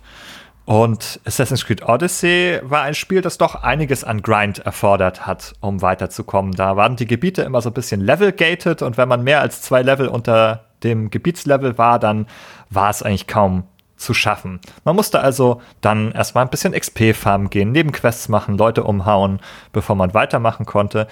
Aber Nein, nein, nein, nein, liebe, liebe SpielerInnen, das, wir wollen euch das nicht unbedingt zumuten, wenn ihr das nicht wollt. Ihr könnt auch einen XP-Boost kaufen für 9,99 Euro. Dann kriegt ihr permanent einfach 50% mehr XP und dann müsst ihr gar nicht mehr so viel grinden. Liebe Grüße, Ubisoft. Also das ganz Perverse bei dem Assassin's Creed Beispiel ist ja, also wenn ich mich recht entsinne, war es zumindest bei den letzten Titeln so, dass die teilweise zum Launch dieses Dark Pattern noch nicht aufgewiesen haben und das erst äh, per Patch nachgereicht worden ist, als großzügiges Angebot an die Spieler, die eben nicht so viel Zeit haben, dann da eben abzukürzen und so. Und das Ganze ist ja so zynisch, weil es ist so durchschaubar, weil natürlich die, die Reviews werden zum Launch verfasst, die decken in der Regel auch nur den Launch-Zustand ab des Spiels zum Release-Tag. Und es gibt einen Konsens in der breiten Spielerschaft darüber, dass diese Dark Patterns irgendwie scheiße sind und dass die keiner haben will. Und äh, das wissen natürlich die Hersteller auch. Und äh, deswegen reichen sie diese Dark, Dark Patterns teilweise im Patch einfach nach. Äh, und die Reviews, die werden dann gegebenenfalls zum Launchtag, die da erscheinen, die werden später nicht mehr angepasst. Ja, die kriegen dann äh, und werden dadurch deutlich überbewertet, äh, diese Spiele. Äh, und also, ja, mit Assassin's Creed hast du da halt in dem Fall auch ein gutes Beispiel rausgepickt eben. Ja, das muss man halt ganz klar sagen. Das ist auch wieder genau die Definition des Dark Patterns. Diese, diese Kaufangebot des XP-Boosters, ja, ist ja wirklich so in seiner Beschaffenheit nur mit dem Ziel, dort Geld zu verdienen, sozusagen. Das ist eine reine Business-Entscheidung, denn natürlich dürfte das auch einfach in den Einstellungen sowas wie ein Schwierigkeitsgrad sein, könntest du einfach sagen, verdoppel mir die XP oder äh, gib mir 50% mehr XP, einfach als Schalter für diejenigen, die weniger grinden wollen. Quality of Life-Funktion, gar kein Problem. Gibt auch andere Spiele, die Schwierigkeit in, in solchen Varianten anpassen. Ne? Ähm, könnte einfach eine Einstellung sein. In diesem Fall wird einem aber für etwas, das einem das Leben angenehmer machen können, äh, könnte, 10 Euro aus der Tasche gepresst. Und dafür gibt es eigentlich aus einer ethischen Perspektive keinerlei Rechtfertigung. Also die haben ja nicht dafür gearbeitet, sozusagen, also ein, Content rausgab, wo man sagt, das war viel Entwicklungszeit, da nehmen wir natürlich auch Geld für unsere Entwicklung. Nö, die haben einen Schalter, der einfach äh, XP mal 1,5 rechnet. Das ist ein Entwicklungsaufwand von 10 Sekunden sozusagen. Äh, beziehungsweise, wie du sagst, die haben das wahrscheinlich eh schon vorher auch geplant. Da muss im Grunde nur eine Variable angepasst werden. Und da könnte man jetzt sogar unterstellen, dass das Balancing bewusst ähm, verschoben wurde, um das ein bisschen frustrierender zu machen.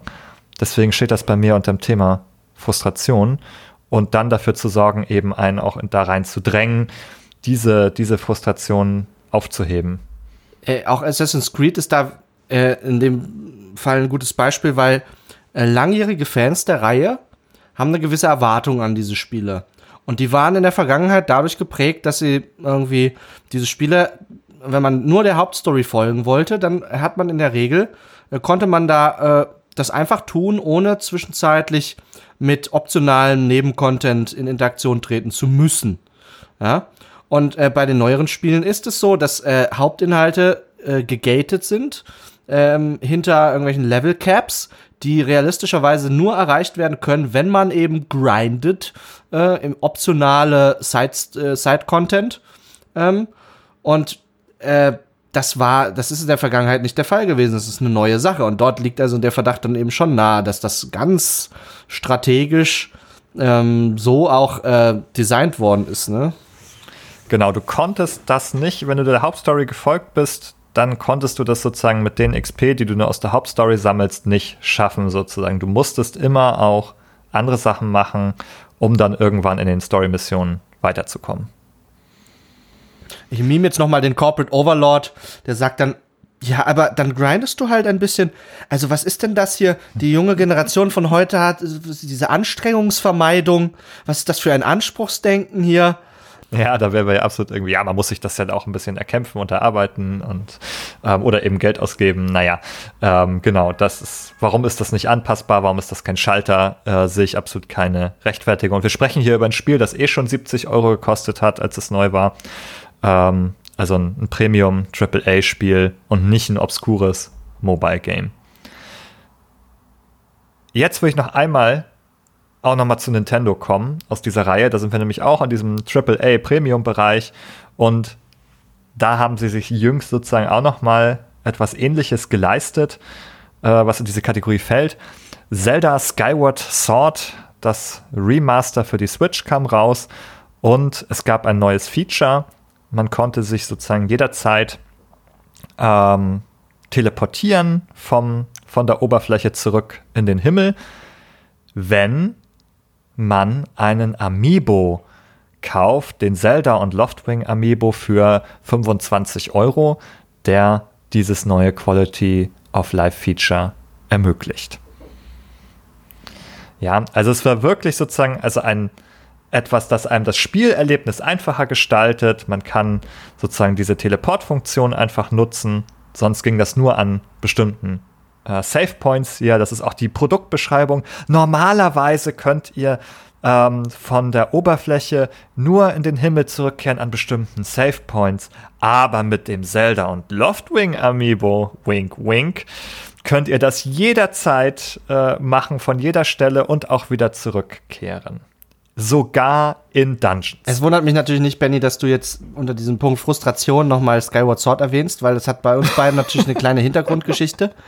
Benny und ich, wir teilen eine gemeinsame äh, Leidensgeschichte mit diesem Spiel. Wir haben versucht, es knallhart durchzunehmen ähm, und haben unseren Playthrough nach, ich glaube, 37 Stunden oder so abgebrochen, kurz vorm Ende, weil wir einfach so frustriert waren mit diesem Spiel. Wir haben die originale Wii-Version gespielt aber das ist vielleicht nochmal der Inhalt für eine andere Folge. Ja, also das war auf vielen Ebenen frustrierend und viele Sachen wurden eben ja auch behoben in diesem Remaster, was einem Sachen eben leichter macht. Aber eines dieser Features, die es einem ne, besonders viel Zeit ersparen könnte, das Hin und Her und so weiter, ist jetzt eben hinter diesem 25 Euro Amiibo. Und da kann man sich auch fragen, warum ist das kein Schalter, warum ist es kein Feature im Spiel?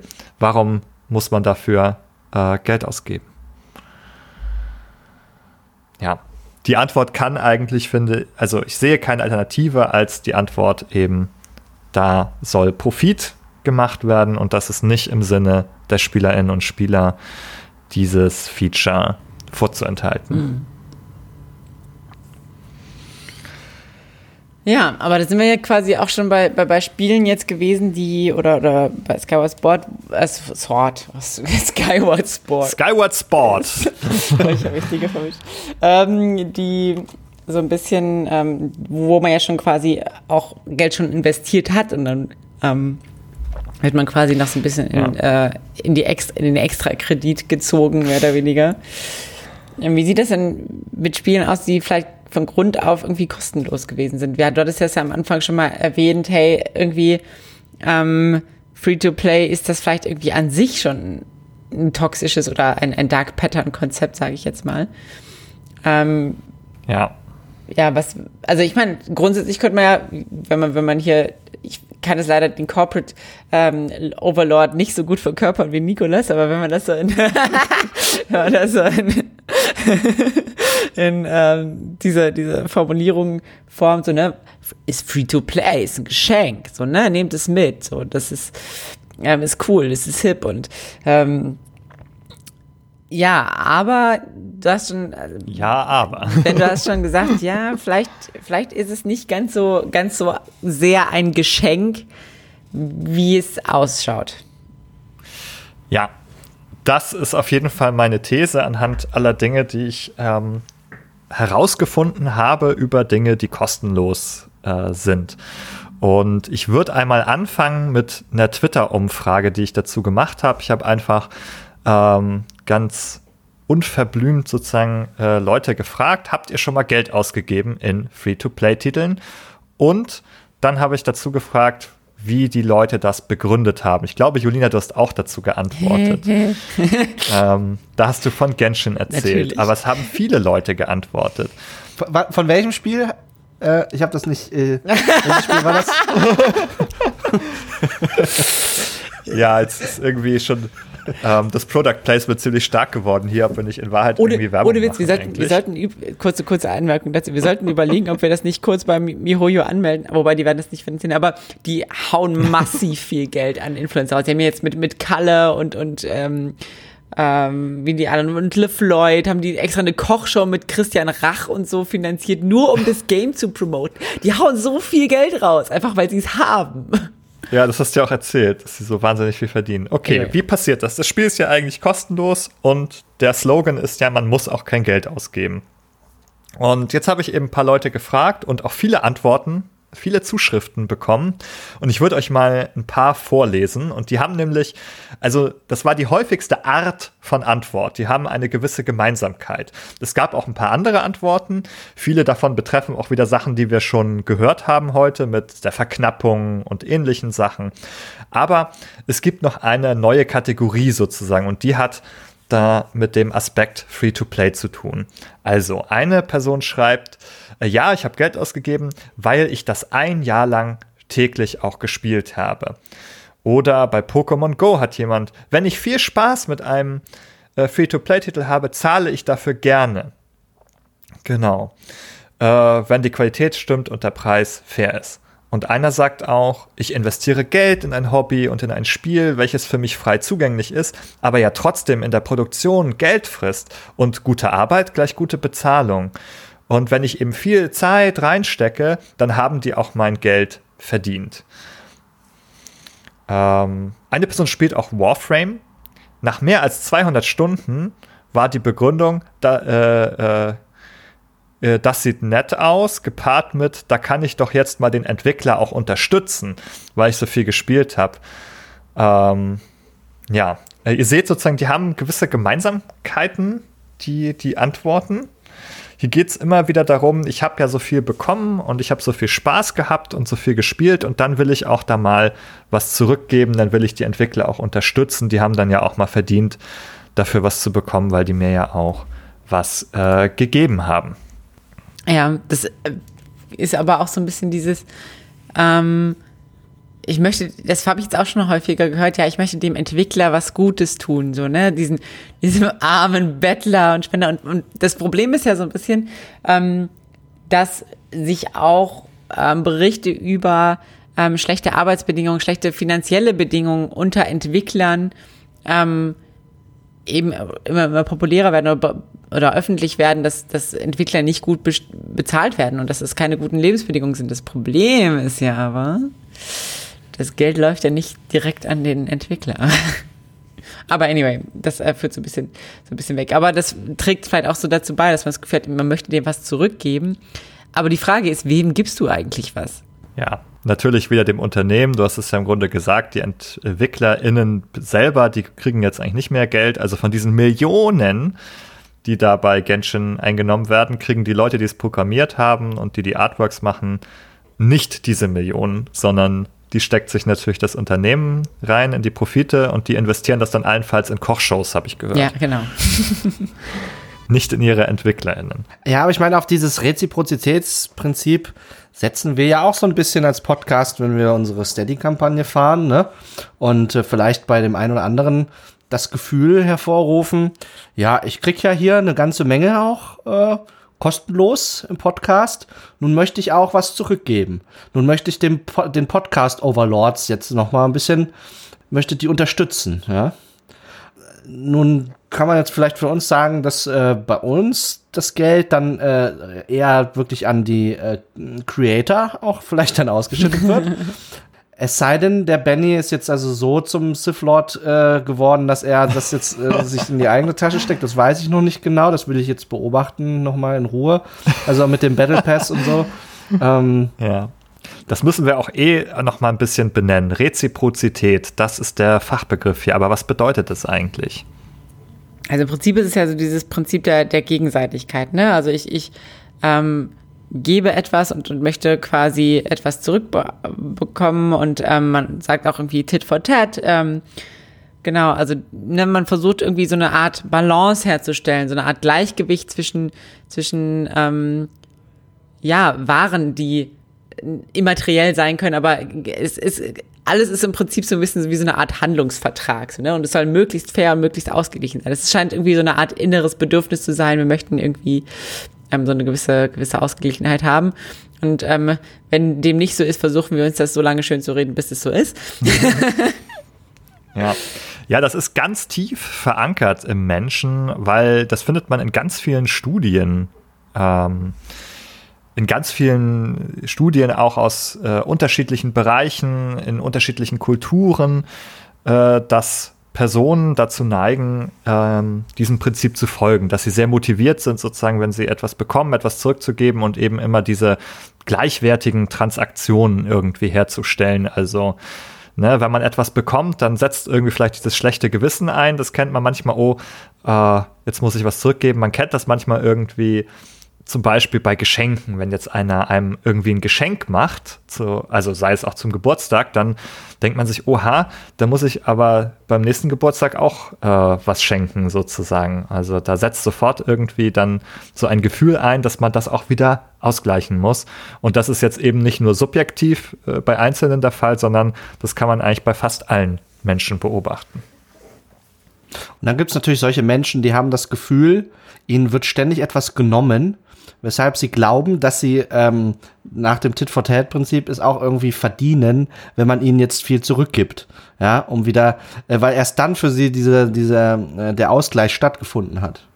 So entsteht dann auch wieder so eine Anspruchshaltung bei den SpielerInnen, ne, dass jetzt die Entwickler irgendwas zu liefern haben. Hey, ich habe das Spiel gekauft, das ist voll verbuggt, jetzt müsst ihr jetzt mal ganz schnell regeln, wo ist der Content? Ich, ich bestehe hier darauf, dass ich alles kriege. Äh, das wäre so die Person, die du gerade beschreibst. Oder an was hast du gedacht? Oh, ich hatte so all, mehr allgemein gedacht. Also das sind ja alles, ne, das sind Prinzipien, wie auch Jolina schon richtig angemerkt hat, die mehr so auch die allgemeine äh, Natur des Menschen irgendwo auch berühren, die sich dann eben im Zweifelsfall nicht auf den Videospielbereich beschränken, sondern das sind teilweise fundamentale Eigenschaften äh, des menschlichen Geistes, ne? Und teilweise gut erforscht. Du sagtest, das ist irgendwie universell, das ist kulturübergreifend, hat man es gefunden. Das heißt, es sind keine irgendwie erlernten Verhaltensweisen, keine sozialen ähm, Regelwerke, die man da verinnerlicht hat oder so, sondern teilweise äh, sogar angeboren. Also äh, man findet schon bei Säuglingen fundamentale ähm, Regularitäten, wenn es um Verteilungsgerechtigkeit geht oder so. Ne? Äh, Säuglinge ähm, beschweren sich in Anführungszeichen, äh, wenn sie also Szenen beobachten, wo, äh, wo ungerecht äh, Gegenstände verteilt werden. Und die mockieren das äh, allerdings insbesondere, wenn sie selbst benachteiligt werden. Und äh, äh, wenn sie selbst gegenüber jemand anderem bevorteilt werden, dann ähm, äh, scheint das okay zu sein. Also, und ich erwähne das deswegen, weil es eben also Hinweise darauf gibt, dass das wirklich ange es gibt angeborene Prinzipien, die also ähm, in dem Fall also solche sozialen Interaktionen auch äh, bis zum gewissen Grad regulieren. Und in dem Fall ist diese Reziprozität, Prinzip der Gegenseitigkeit, ich, äh, ich gebe etwas, ich erwarte jetzt auch etwas zurück, äh, eben ein Beispiel davon. Ne? Das kommt jetzt eben ein bisschen zur Anwendung eben bei dem Free-to-Play-Prinzip. Wir haben das ganz viel gelesen. Das halte ich eben da äh, deswegen entsprechend auch nicht für Einzelfälle, sondern auch für ein übergreifendes Prinzip. So, die Entwickler haben mir was gegeben, Spaß und Spielzeit und dafür möchte ich denen auch was zurückgeben. Ob das die persönlich erreicht sei dahingestellt, aber dieses Gefühl ist bei relativ vielen da äh, zu sagen, okay, dann ist es doch auch in Ordnung, wenn ich denen was gebe. Äh, vielleicht hätten sie das Gefühl eben weniger, wenn es ihnen gar nicht gefallen würde, wenn sie keinen Spaß gehabt hätten. Aber so stellt sich dann das auf jeden Fall ein, als das ist ja nur gerecht, wenn die auch was bekommen. Und da kann man sich eben auch fragen, ist es halt schon deshalb ein bisschen manipulativ, Leuten Geschenke zu machen? Ähm, das ist tatsächlich etwas, was auch beschrieben wurde. Jetzt, ich, oh, jetzt kann ich gerade nicht mehr sagen, wo ich es nachgelesen habe. Es war auch äh, ein Buch, da ging es, glaube ich, auch um ähm, psychologische Manipulation, äh, dass da jemand so Hare Krishna-Anhänger beobachtet hat, äh, die dann zum Beispiel an Flughäfen auch Leuten immer erst so eine Rose gegeben haben oder so eine Blume und dann haben die die angefangen zu bequatschen, dass die irgendwas kaufen sollen bei denen. Und das war sozusagen ein Erfolgsprinzip. Wenn sie die, die Blume nicht gegeben hatten, also dann waren diese äh, Verkaufsgespräche viel schwieriger. Aber sobald sie den Leuten also etwas schon überreicht hatten, das war eine gezielte Manipulation. Ne? Die haben was bekommen und dann haben sie eher das Gefühl gehabt, dass sie vielleicht auch was zurückgeben sollten. Und da kann man eben sehen, dass dieses etwas kostenlos anzubieten, ist schon ein Stück weit eine Manipulationsstrategie auch. Ja, der eine oder andere Wenn man eben mit dem Ziel, Entschuldigung, wenn man eben mit dem Ziel da herangeht, später noch etwas zu verkaufen, natürlich. Dann, wenn ich einfach sowas schenke und das war's, gut, keine Manipulation. Aber wenn ich eigentlich will, dass die Leute was kaufen. Oder, ich weiß nicht, wenn man Geschenke gibt, vielleicht hat man auch die Erwartung, äh, auf Beziehungsebene dadurch äh, einen Benefit zu bekommen. Genau, dann wäre es ja dann, genau, natürlich. Das wäre auch im Grunde dann natürlich wieder so ein Tauschhandel. Man gibt etwas und erwartet etwas zurück sozusagen.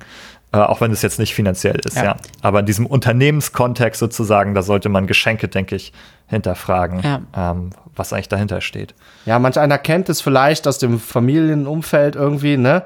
Äh, ein übergriffiges Elternteil oder so, das äh, versucht sich äh, durch finanzielle Zuwendung äh, dann zum Beispiel Zugang zu verschaffen zu ja, äh, sozialen Beziehungen, zu Zeit, mhm. zu Aufmerksamkeit etc.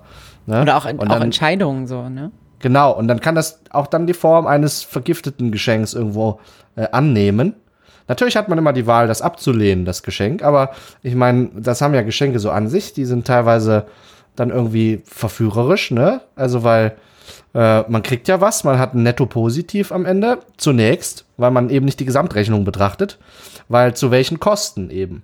Hm. Manchmal hat die Annahme hm. eines Geschenks ist dann mit Folgekosten verbunden, die aus diesem Reziprozitätsprinzip vielleicht dann auch entspringen. Und auch wieder in, zeitlich, äh, in zeitlichem Abstand erst erfolgen. Ja. Erstmal gibt es das Kost erstmal gibt's kostenlos, das ist ja. hier natürlich auch so, man kriegt erstmal was und das Bezahlen kommt dann erst unter Umständen später. Man kann es man quasi so zusammenfassen, Geschenke sind schön verpackt. mhm. Das klingt, das klingt ja. jetzt erstmal wie voll dieser, diese, diese, so eine Binsenweisheit. Aber, aber ja, da steckt mehr drin.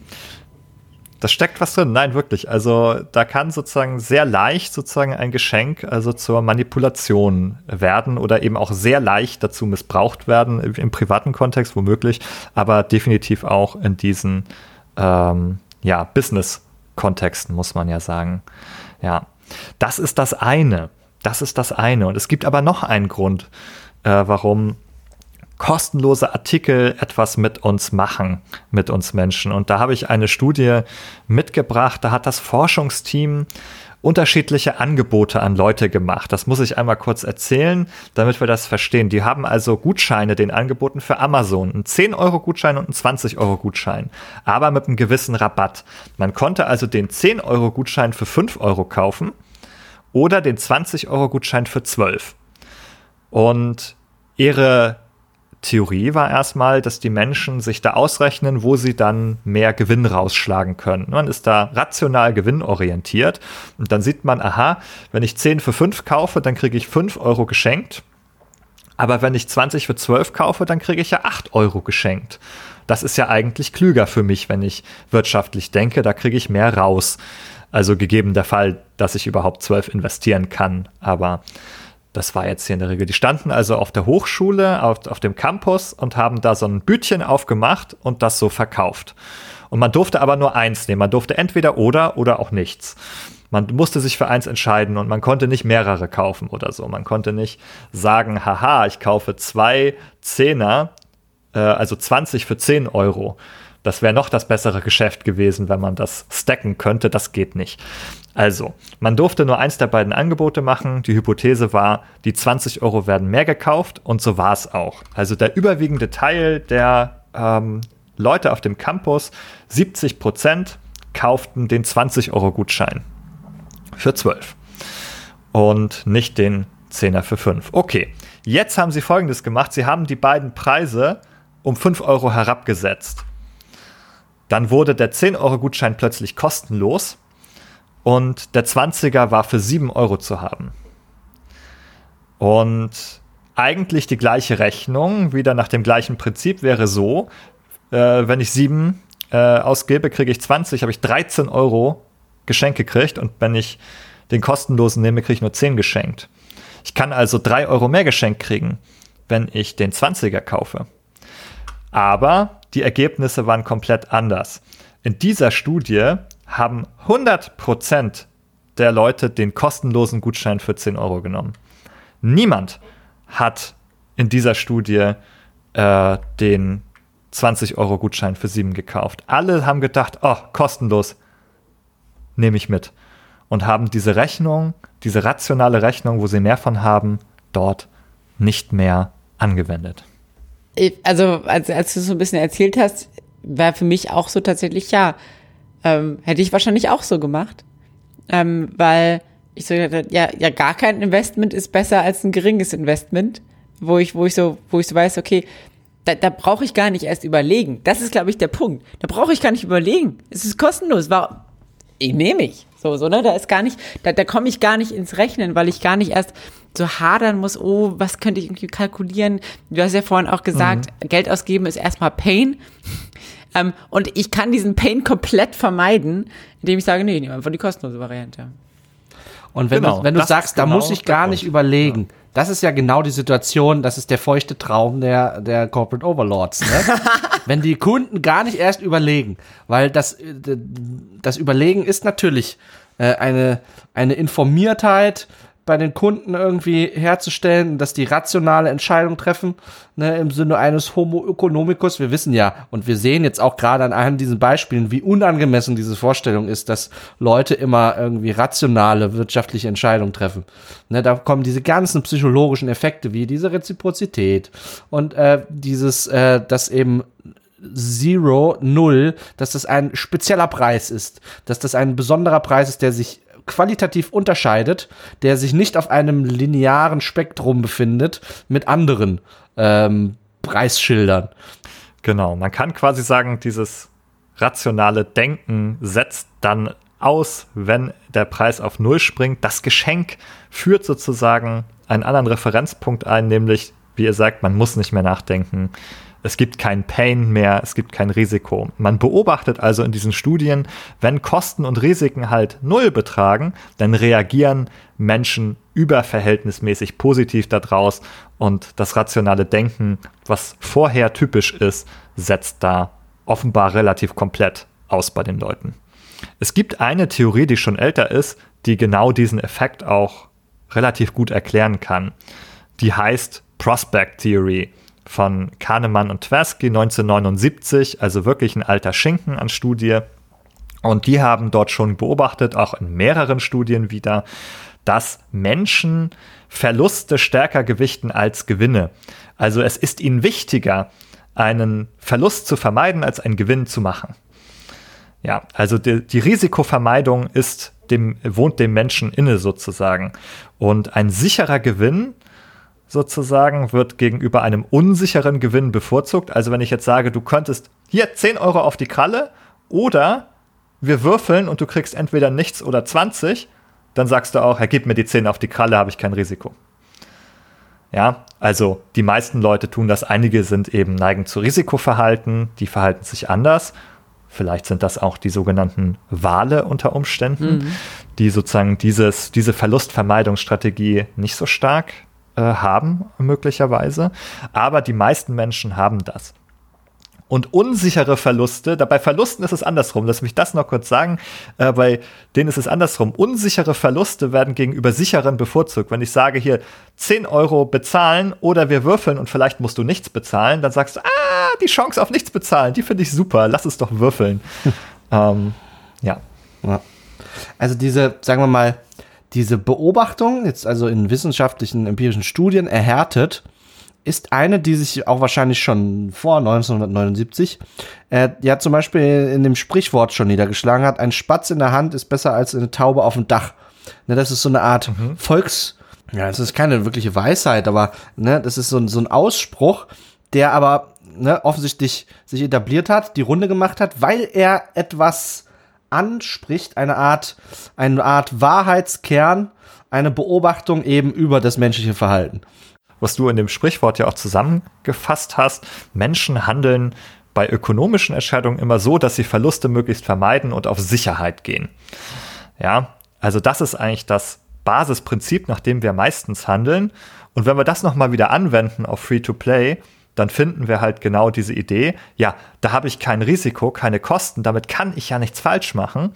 Also ich würde, also viele würden dann lieber ein kostenloses Spiel nehmen, das vielleicht mittelmäßig ist, aber dafür ist es ne, kein Risiko, als ein Risiko einzugehen, 60 Euro auszugeben und vielleicht ist das Spiel dann nicht so gut. Dann hat man einfach dieses Risiko des Verlustes äh, steht da im Vordergrund und da sagt man, naja, das habe ich eben nicht, wenn es ein kostenloses ist. Das ist selbst dann noch ein Plus für mich, wenn es nur ein mittelmäßiges Spiel ist. So, das ist so das Gefühl. Also, ne, Leute sind risikoaversiv und denken, oh, kostenlos, da greife ich zu, kann nichts passieren. Und dabei gehen natürlich auch diese Abschätzung der möglichen finanziellen Folgerisiken mit Microtransactions, mit all den Dark Patterns, die wir besprochen haben, die gehen natürlich erstmal gar nicht ein in diese Überlegung, weil wir haben ja schon gesagt, das rationale Denken ähm, wird da so ein bisschen ausgehebelt, wenn da kostenlos draufsteht. Das Geschenk ist ein Stück weit eine Manipulation an sich, weil sie dieses rationale Denken dort ähm, ein bisschen unterbindet. Also würde ich sagen, Free-to-Play beutet genau diese Verzerrung systematisch auch aus und immer mit dem Ziel, am Ende eben doch Geld abzupressen, von den Leuten Geld zu verdienen. Das ist per se, dass sie Geld verdienen wollen, ist natürlich kein, ähm, ja, das, daraus kann man keinen Vorwurf machen, aber die Art und Weise, wie es versucht wird, ist äh, aus meiner Sicht hier grundlegend manipulativ. Ich würde äh, gerne zum Schluss noch mal den Blick einmal kurz weiten noch von den Free-to-Play-Spielen weg. Äh, und zwar, äh, lass uns mal zurückgehen auf, dein auf deine Definition von Dark Patterns, die du am Anfang ähm, der Folge genannt hast von Celia Holland. Mhm. Ja, sie sagt ja, dass es also bei diesen Dark Patterns typischerweise darum geht, dass irgendwie geschäftswirtschaftliche Ziele äh, priorisiert werden über Menschen ja, und deren äh, Interessen. Mhm. Und zweitens, dass es also, wir es da mit Designs zu tun haben, die also intentional dazu kreiert worden sind, äh, Leute zu täuschen. Äh, in der Regel mit dem Ziel irgendwie einer Profitmaximierung eines Unternehmens ne, zu Lasten eines Nutzers. Und das ist ja eine so allgemeine Definition, äh, dass sie sich auch eben leicht übertragen lässt auf äh, Phänomene aus dem äh, Bereich der Videospiele, äh, die nicht speziell mit Free-to-Play zu tun haben. Und ich dachte speziell an Werbung, die Werbeindustrie im Allgemeinen. Wenn wir uns nämlich anschauen, was die Ziele von Werbung sind äh, und das mit dieser Definition von Celia Holden abgleichen, merken wir, äh, dass auch, oder das ist jetzt meine These, dass auch jegliche Form der Werbung äh, eine, äh, die Kriterien für ein Dark Pattern erfüllen. Und zwar, Werbung ist ja eben nicht dazu da, so wie die Werbeindustrie das behauptet, äh, die Nutzer über ein Produkt zu informieren. Wäre das das Ziel von Werbung, würde Werbung ungefähr so aussehen. Hallo, hier ist mein Produkt, dieses sind die Vorteile, jenes sind die Nachteile und das wird irgendwie objektiv gegeneinander abgewogen und das alles innerhalb von fünf Sekunden das passiert natürlich nicht. Werbung stellt natürlich sehr einseitig äh, vermeintliche oder tatsächliche Vorzüge eines Produkts in den Fokus und zielt gerade darauf ab, den Nutzer äh, nicht in einen Zustand zu versetzen, dass dieser rationale, informierte Entscheidung trifft, sondern du sollst das Produkt kaufen, egal äh, zu welchen Kosten. Das ist das Ziel von Werbung. Deswegen werden große Werbebudgets aufgewandt, um äh, Werbung zu finanzieren und so weiter. Also, äh, dort steht das Geschäftsziel über den Interessen der Menschen. Denn das Interesse eines, einer Einzelperson wäre ja eine informierte Entscheidung zu treffen. Ein Produkt, ein Videospiel zu kaufen, das eben zu mir passt und zu meinen Interessen passt. Ja? Und zeitgleich diese zweite Komponente, natürlich ist das intentional. Es ist eine Täuschung über die tatsächlichen Produkteigenschaften. Und natürlich führt es zu einer äh, Maximierung des Profits. Daher meine These, sämtliche Formen von Werbung ist ein Dark Pattern. Also ich finde es ich finde auf jeden Fall irgendwie einen, einen spannenden Take und ich, ähm, ich würde gerne quasi diesen Bogen wieder zurückschlagen zu den, den Free-to-Play-Games. Wenn man Werbung, das ist ja schon so ein bisschen illustriert, wenn man Werbung heutzutage anguckt, dann hat es wenig mit Information zu tun, sondern es ist eigentlich eher das, das, die Vermittlung eines Gefühls. Es ist, wenn man, gerade wenn man sich Autowerbung anguckt, Zahn, es ist scheißegal, welche Werbung du dir anguckst. So. Es, es geht gar nicht mehr um die, um, groß um die, ähm, technischen Details oder was auch immer da beworben wird, sondern es geht ja dieses, um diese Vermittlung eines Gefühls. Wenn du dieses Auto fährst, dann bist du so cool. Du fährst durch die Nacht und du bist sonst was. So, ne? es, ist, es, es geht, oder, oder mit dieser Zahnbürste, boah, da bist du quasi, wenn du dir die Zähne putzt, bist du wie in einem Club. So, du willst einfach nur tanzen und so, ne? Ja, literally. So. Ich, oh no shit. Und wenn du rauchst, dann bist du der Rebell ja. und du kommst gut bei Frauen an, weil du einfach aussiehst wie ein fucking Cowboy. Genau. Beim Rauchen. Oder sowas die, die Brillengläser tönen sich dann automatisch. Ja, ja, ja, auf jeden äh, Fall. Wenn du das machst, ja. Naja, und jedenfalls, aber ich glaube, das ist auch so ein bisschen der, so ein bisschen der Punkt bei Free-to-Play-Games. Ähm, ist so, es geht um, also es wird ein Gefühl vermittelt. Es wird das Gefühl vermittelt, ähm, hier, hier ist ein, hier ist ein Geschenk, hier ist was kostenloses. Ähm, das kannst du nutzen, wenn du das, ähm, du kannst die, die Barriere an einer Community auch teilzunehmen von einem Spiel ist sehr gering.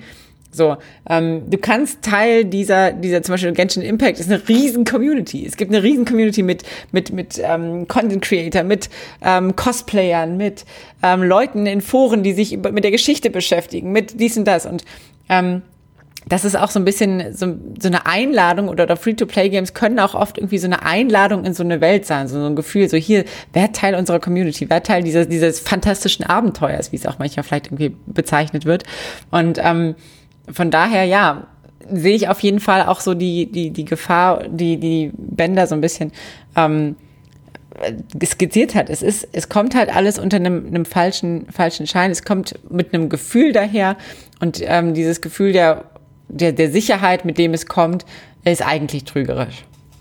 Ja, dass einem natürlich auch schöne Spielerlebnisse und tolle Communities versprochen werden, das ist ja auch vielleicht gar nicht unbedingt äh, schlecht sozusagen. Das ist ja auch etwas, das Spiele natürlich wecken wollen und natürlich, das wissen wir alle in Wahrheit, ist Werbung auch immer manipulativ. Die will uns natürlich überzeugen, die will uns sich informieren, die will uns überzeugen und oft eben auf so einer emotionalen Ebene und gar nicht mit Argumenten, die ja da sein können oder nicht da sein können. Das spielt gar keine Rolle, äh, sondern es geht eher darum, dass ich ein positives Gefühl vielleicht auch entwickle äh, erstmal oberflächlich dazu. Ja, also so funktioniert das in der Regel und es gibt sicherlich auch unterschiedliche Härtegrade. Also einiges ist eine, vielleicht eine stärkere Manipulation auch als eine, eine andere und nicht alles muss jetzt vielleicht äh, verboten werden sofort. Wir wissen ja zum Beispiel, in Deutschland gibt es relativ starke Regeln, dass Kinder nicht zum Kauf direkt aufgefordert werden dürfen, zum Beispiel ähm, durch Werbung und, und, und. Also es gibt dafür natürlich auch schon Regeln, die das ähm, ja diejenigen auch schützen sollen, die vielleicht am stärksten negativ davon betroffen sein könnten. Aber dennoch sehen wir ja, dass es ein paar allgemeine Prinzipien gibt, die uns alle betreffen können. Und vielleicht zum Abschluss noch die Frage, seht ihr eigentlich etwas, was wir sinnvoll dagegen tun können, um uns vielleicht auch vor der Manipulation, die um einige Ecken lauert, hier zu schützen? Also für, für mich ist natürlich, also so um abschließend ähm, nochmal so ein bisschen diesen Blick darauf zu, zu werfen, ähm, ist natürlich eine wichtige Sache ist natürlich irgendwie Aufklärung und kritische Reflexion. So, ne? Erstmal Bescheid zu wissen, aha, es gibt irgendwie, äh, da tragen wir ja gerade mit dazu bei, es gibt diese Patterns, ähm, es das ist irgendwie ein Ding, so wie auch dieses, dieses Thema Lootboxen quasi aufgegriffen wurde, wurde gesagt, hey, das ist im Prinzip Glücksspiel.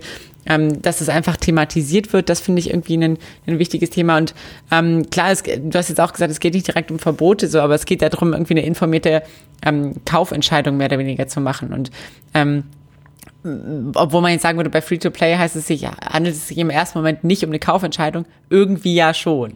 So, ne, es ist eine Kaufentscheidung, die erstmal mit keinen Kosten verbunden sind, ähm, finanziell, aber es ist trotzdem irgendwie eine Entscheidung für etwas oder eine Kaufentscheidung für etwas. Ähm, das finde ich auf jeden Fall, auf jeden Fall wichtig, ähm, darüber aufzuklären und im Endeffekt ähm, kann dann natürlich jeder selbst für sich entscheiden, okay, ist, ist es mir das wert, ist mir das scheißegal, will ich jetzt die, die Halo-Skins, will ich jetzt meine Genshin Buba Waifu oder nicht? Ähm, ist es mir das wert? Gebe ich jetzt diesen Patterns nach oder weiß ich eigentlich, nee, ich sollte das nicht machen? Ich finde, das hast du sehr schön zusammengefasst, Julina. Ich würde dem eigentlich nur noch hinzufügen wollen, dass dieser Reflexionsprozess am besten möglichst früh einsetzen sollte, weil, und das gilt für viele Bereiche der Psychologie allgemein, viele dieser Sachen, die die laufen auf einer, die wir heute besprochen haben, die laufen auf einer unbewussten Ebene ab. Und, äh, und viele von denen, viele dieser Effekte und dieser Phänomene, die funktionieren auch, obwohl man sich voll dessen bewusst ist, dass diese Phänomene existieren, dass diese Phänomene äh, ausgenutzt werden, im ganz konkreten Fall. Und äh, da hilft es also äh, in manchen Fällen nicht, dieses Wissen äh, zur Verfügung zu haben, um sich diesem Einfluss zu erwehren.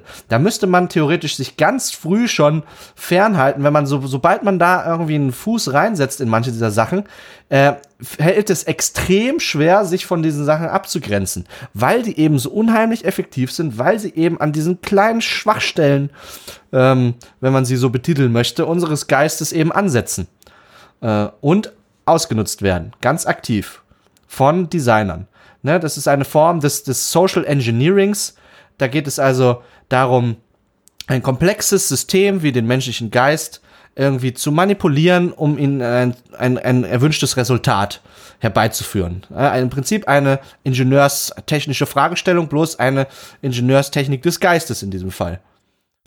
Jetzt könnte man ja sagen, so wie du es formulierst, also man kann sich da kaum gegen erwehren, auch wenn man selbst darüber Bescheid weiß dann könnte man ja auch zur Schlussfolgerung kommen, vielleicht müsste dann der Staat das nicht doch gesetzlich stärker regulieren. Nikolas, was sagst du dazu?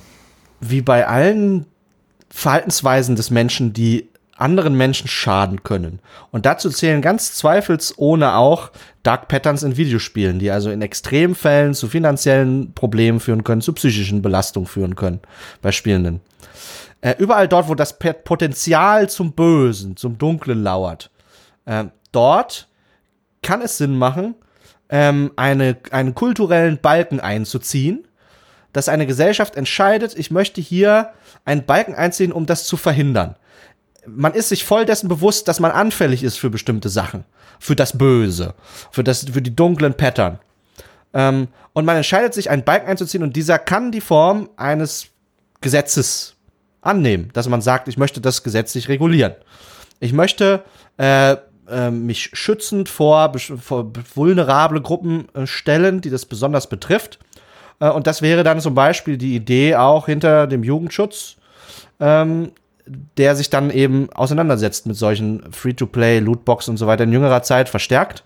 Äh, sicherlich auch noch, äh, also das Kapitel ist ja noch nicht äh, zu Ende geschrieben. Ähm, und das ist ja auch eine Entwicklung, die wir sicherlich auch im Podcast noch weiter verfolgen werden, weil dort immer wieder neue Dinge ähm, hochkommen. Äh, und ähm, ja, es sich lohnt, äh, als äh, Konsument und Liebhaber von Videospielen dort äh, up-to-date zu bleiben und informiert zu sein. Mhm. Ja, das Jugendschutzgesetz wurde ja gerade geändert äh, in diesem Jahr. Es ist schon in Kraft getreten und das verlangt auch zum Beispiel, dass die ähm, bei der Altersbewertung von Spielen darauf geschaut wird, ob es dort Ingame-Käufe gibt und wie vor allem eben Jüngere davor geschützt werden, ähm, nicht einfach sofort dort etwas einzukaufen oder zum Kauf aufgefordert zu werden. Also genau in diesem Bereich ist es passiert, dass dort gesetzlich jetzt stärker nachreguliert wird, wenn es dabei um Kinder und Jugendliche geht. Genau. Jetzt denke ich auch noch mal kurz an einen früheren Gast bei uns zurück. Ähm, in der Folge Cyberkriminalität, der Thomas Gabriel Rüdiger, der fordert zum Beispiel immer äh, das Schulfach Medienkompetenz ab Klasse 1. Ganz prominent, äh, quasi ein täglicher Tweet von ihm in den sozialen Medien mit dieser Forderung. Vielleicht könnte auch das eine Richtung sein, wie du sagtest, Nico, das möglichst früh äh, zu fördern. Ähm, genau.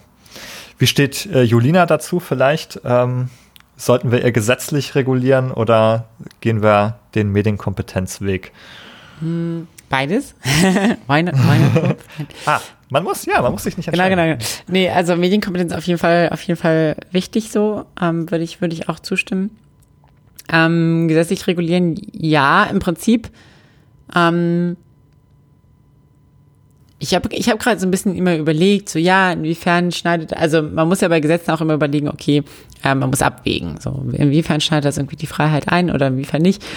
Aber ein, ein Gesetz, was quasi diese Dark Patterns unterbindet oder größtenteils unterbindet, hat eigentlich keinen großen Schaden für die Gesellschaft, außer für die, vielleicht für die finanzielle Ausbeute, die die Firmen da machen.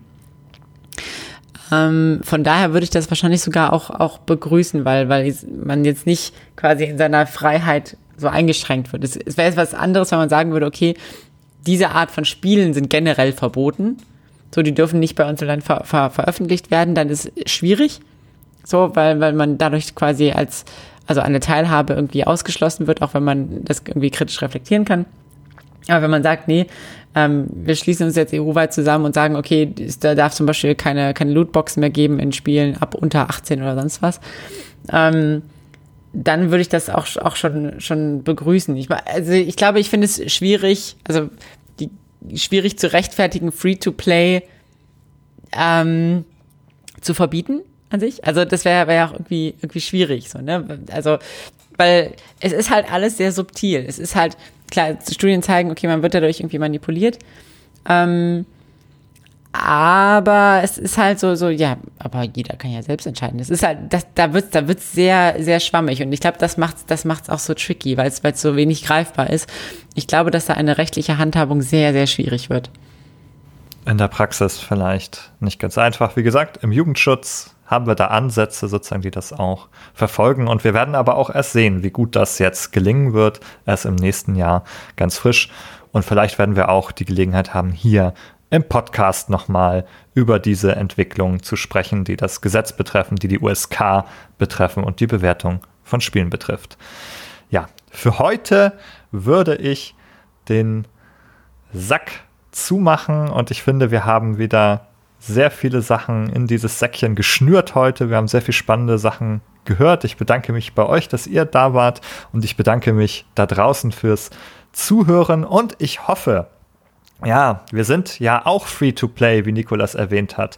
Ich hoffe, ihr fühlt euch nicht davon manipuliert da draußen, wenn ich euch äh, bitte, uns zu unterstützen, indem ihr beispielsweise eine positive Bewertung bei iTunes dalasst, indem ihr uns bei Spotify abonniert oder auch indem ihr uns finanziell unterstützt äh, bei Steady, indem ihr uns dort ein kleines Abo dalasst, was uns eben weiterhin ermöglicht, diese Folgen zu produzieren mehr davon zu machen und äh, weiterhin, was Games und Psychologie ab, angeht, up-to-date zu bleiben.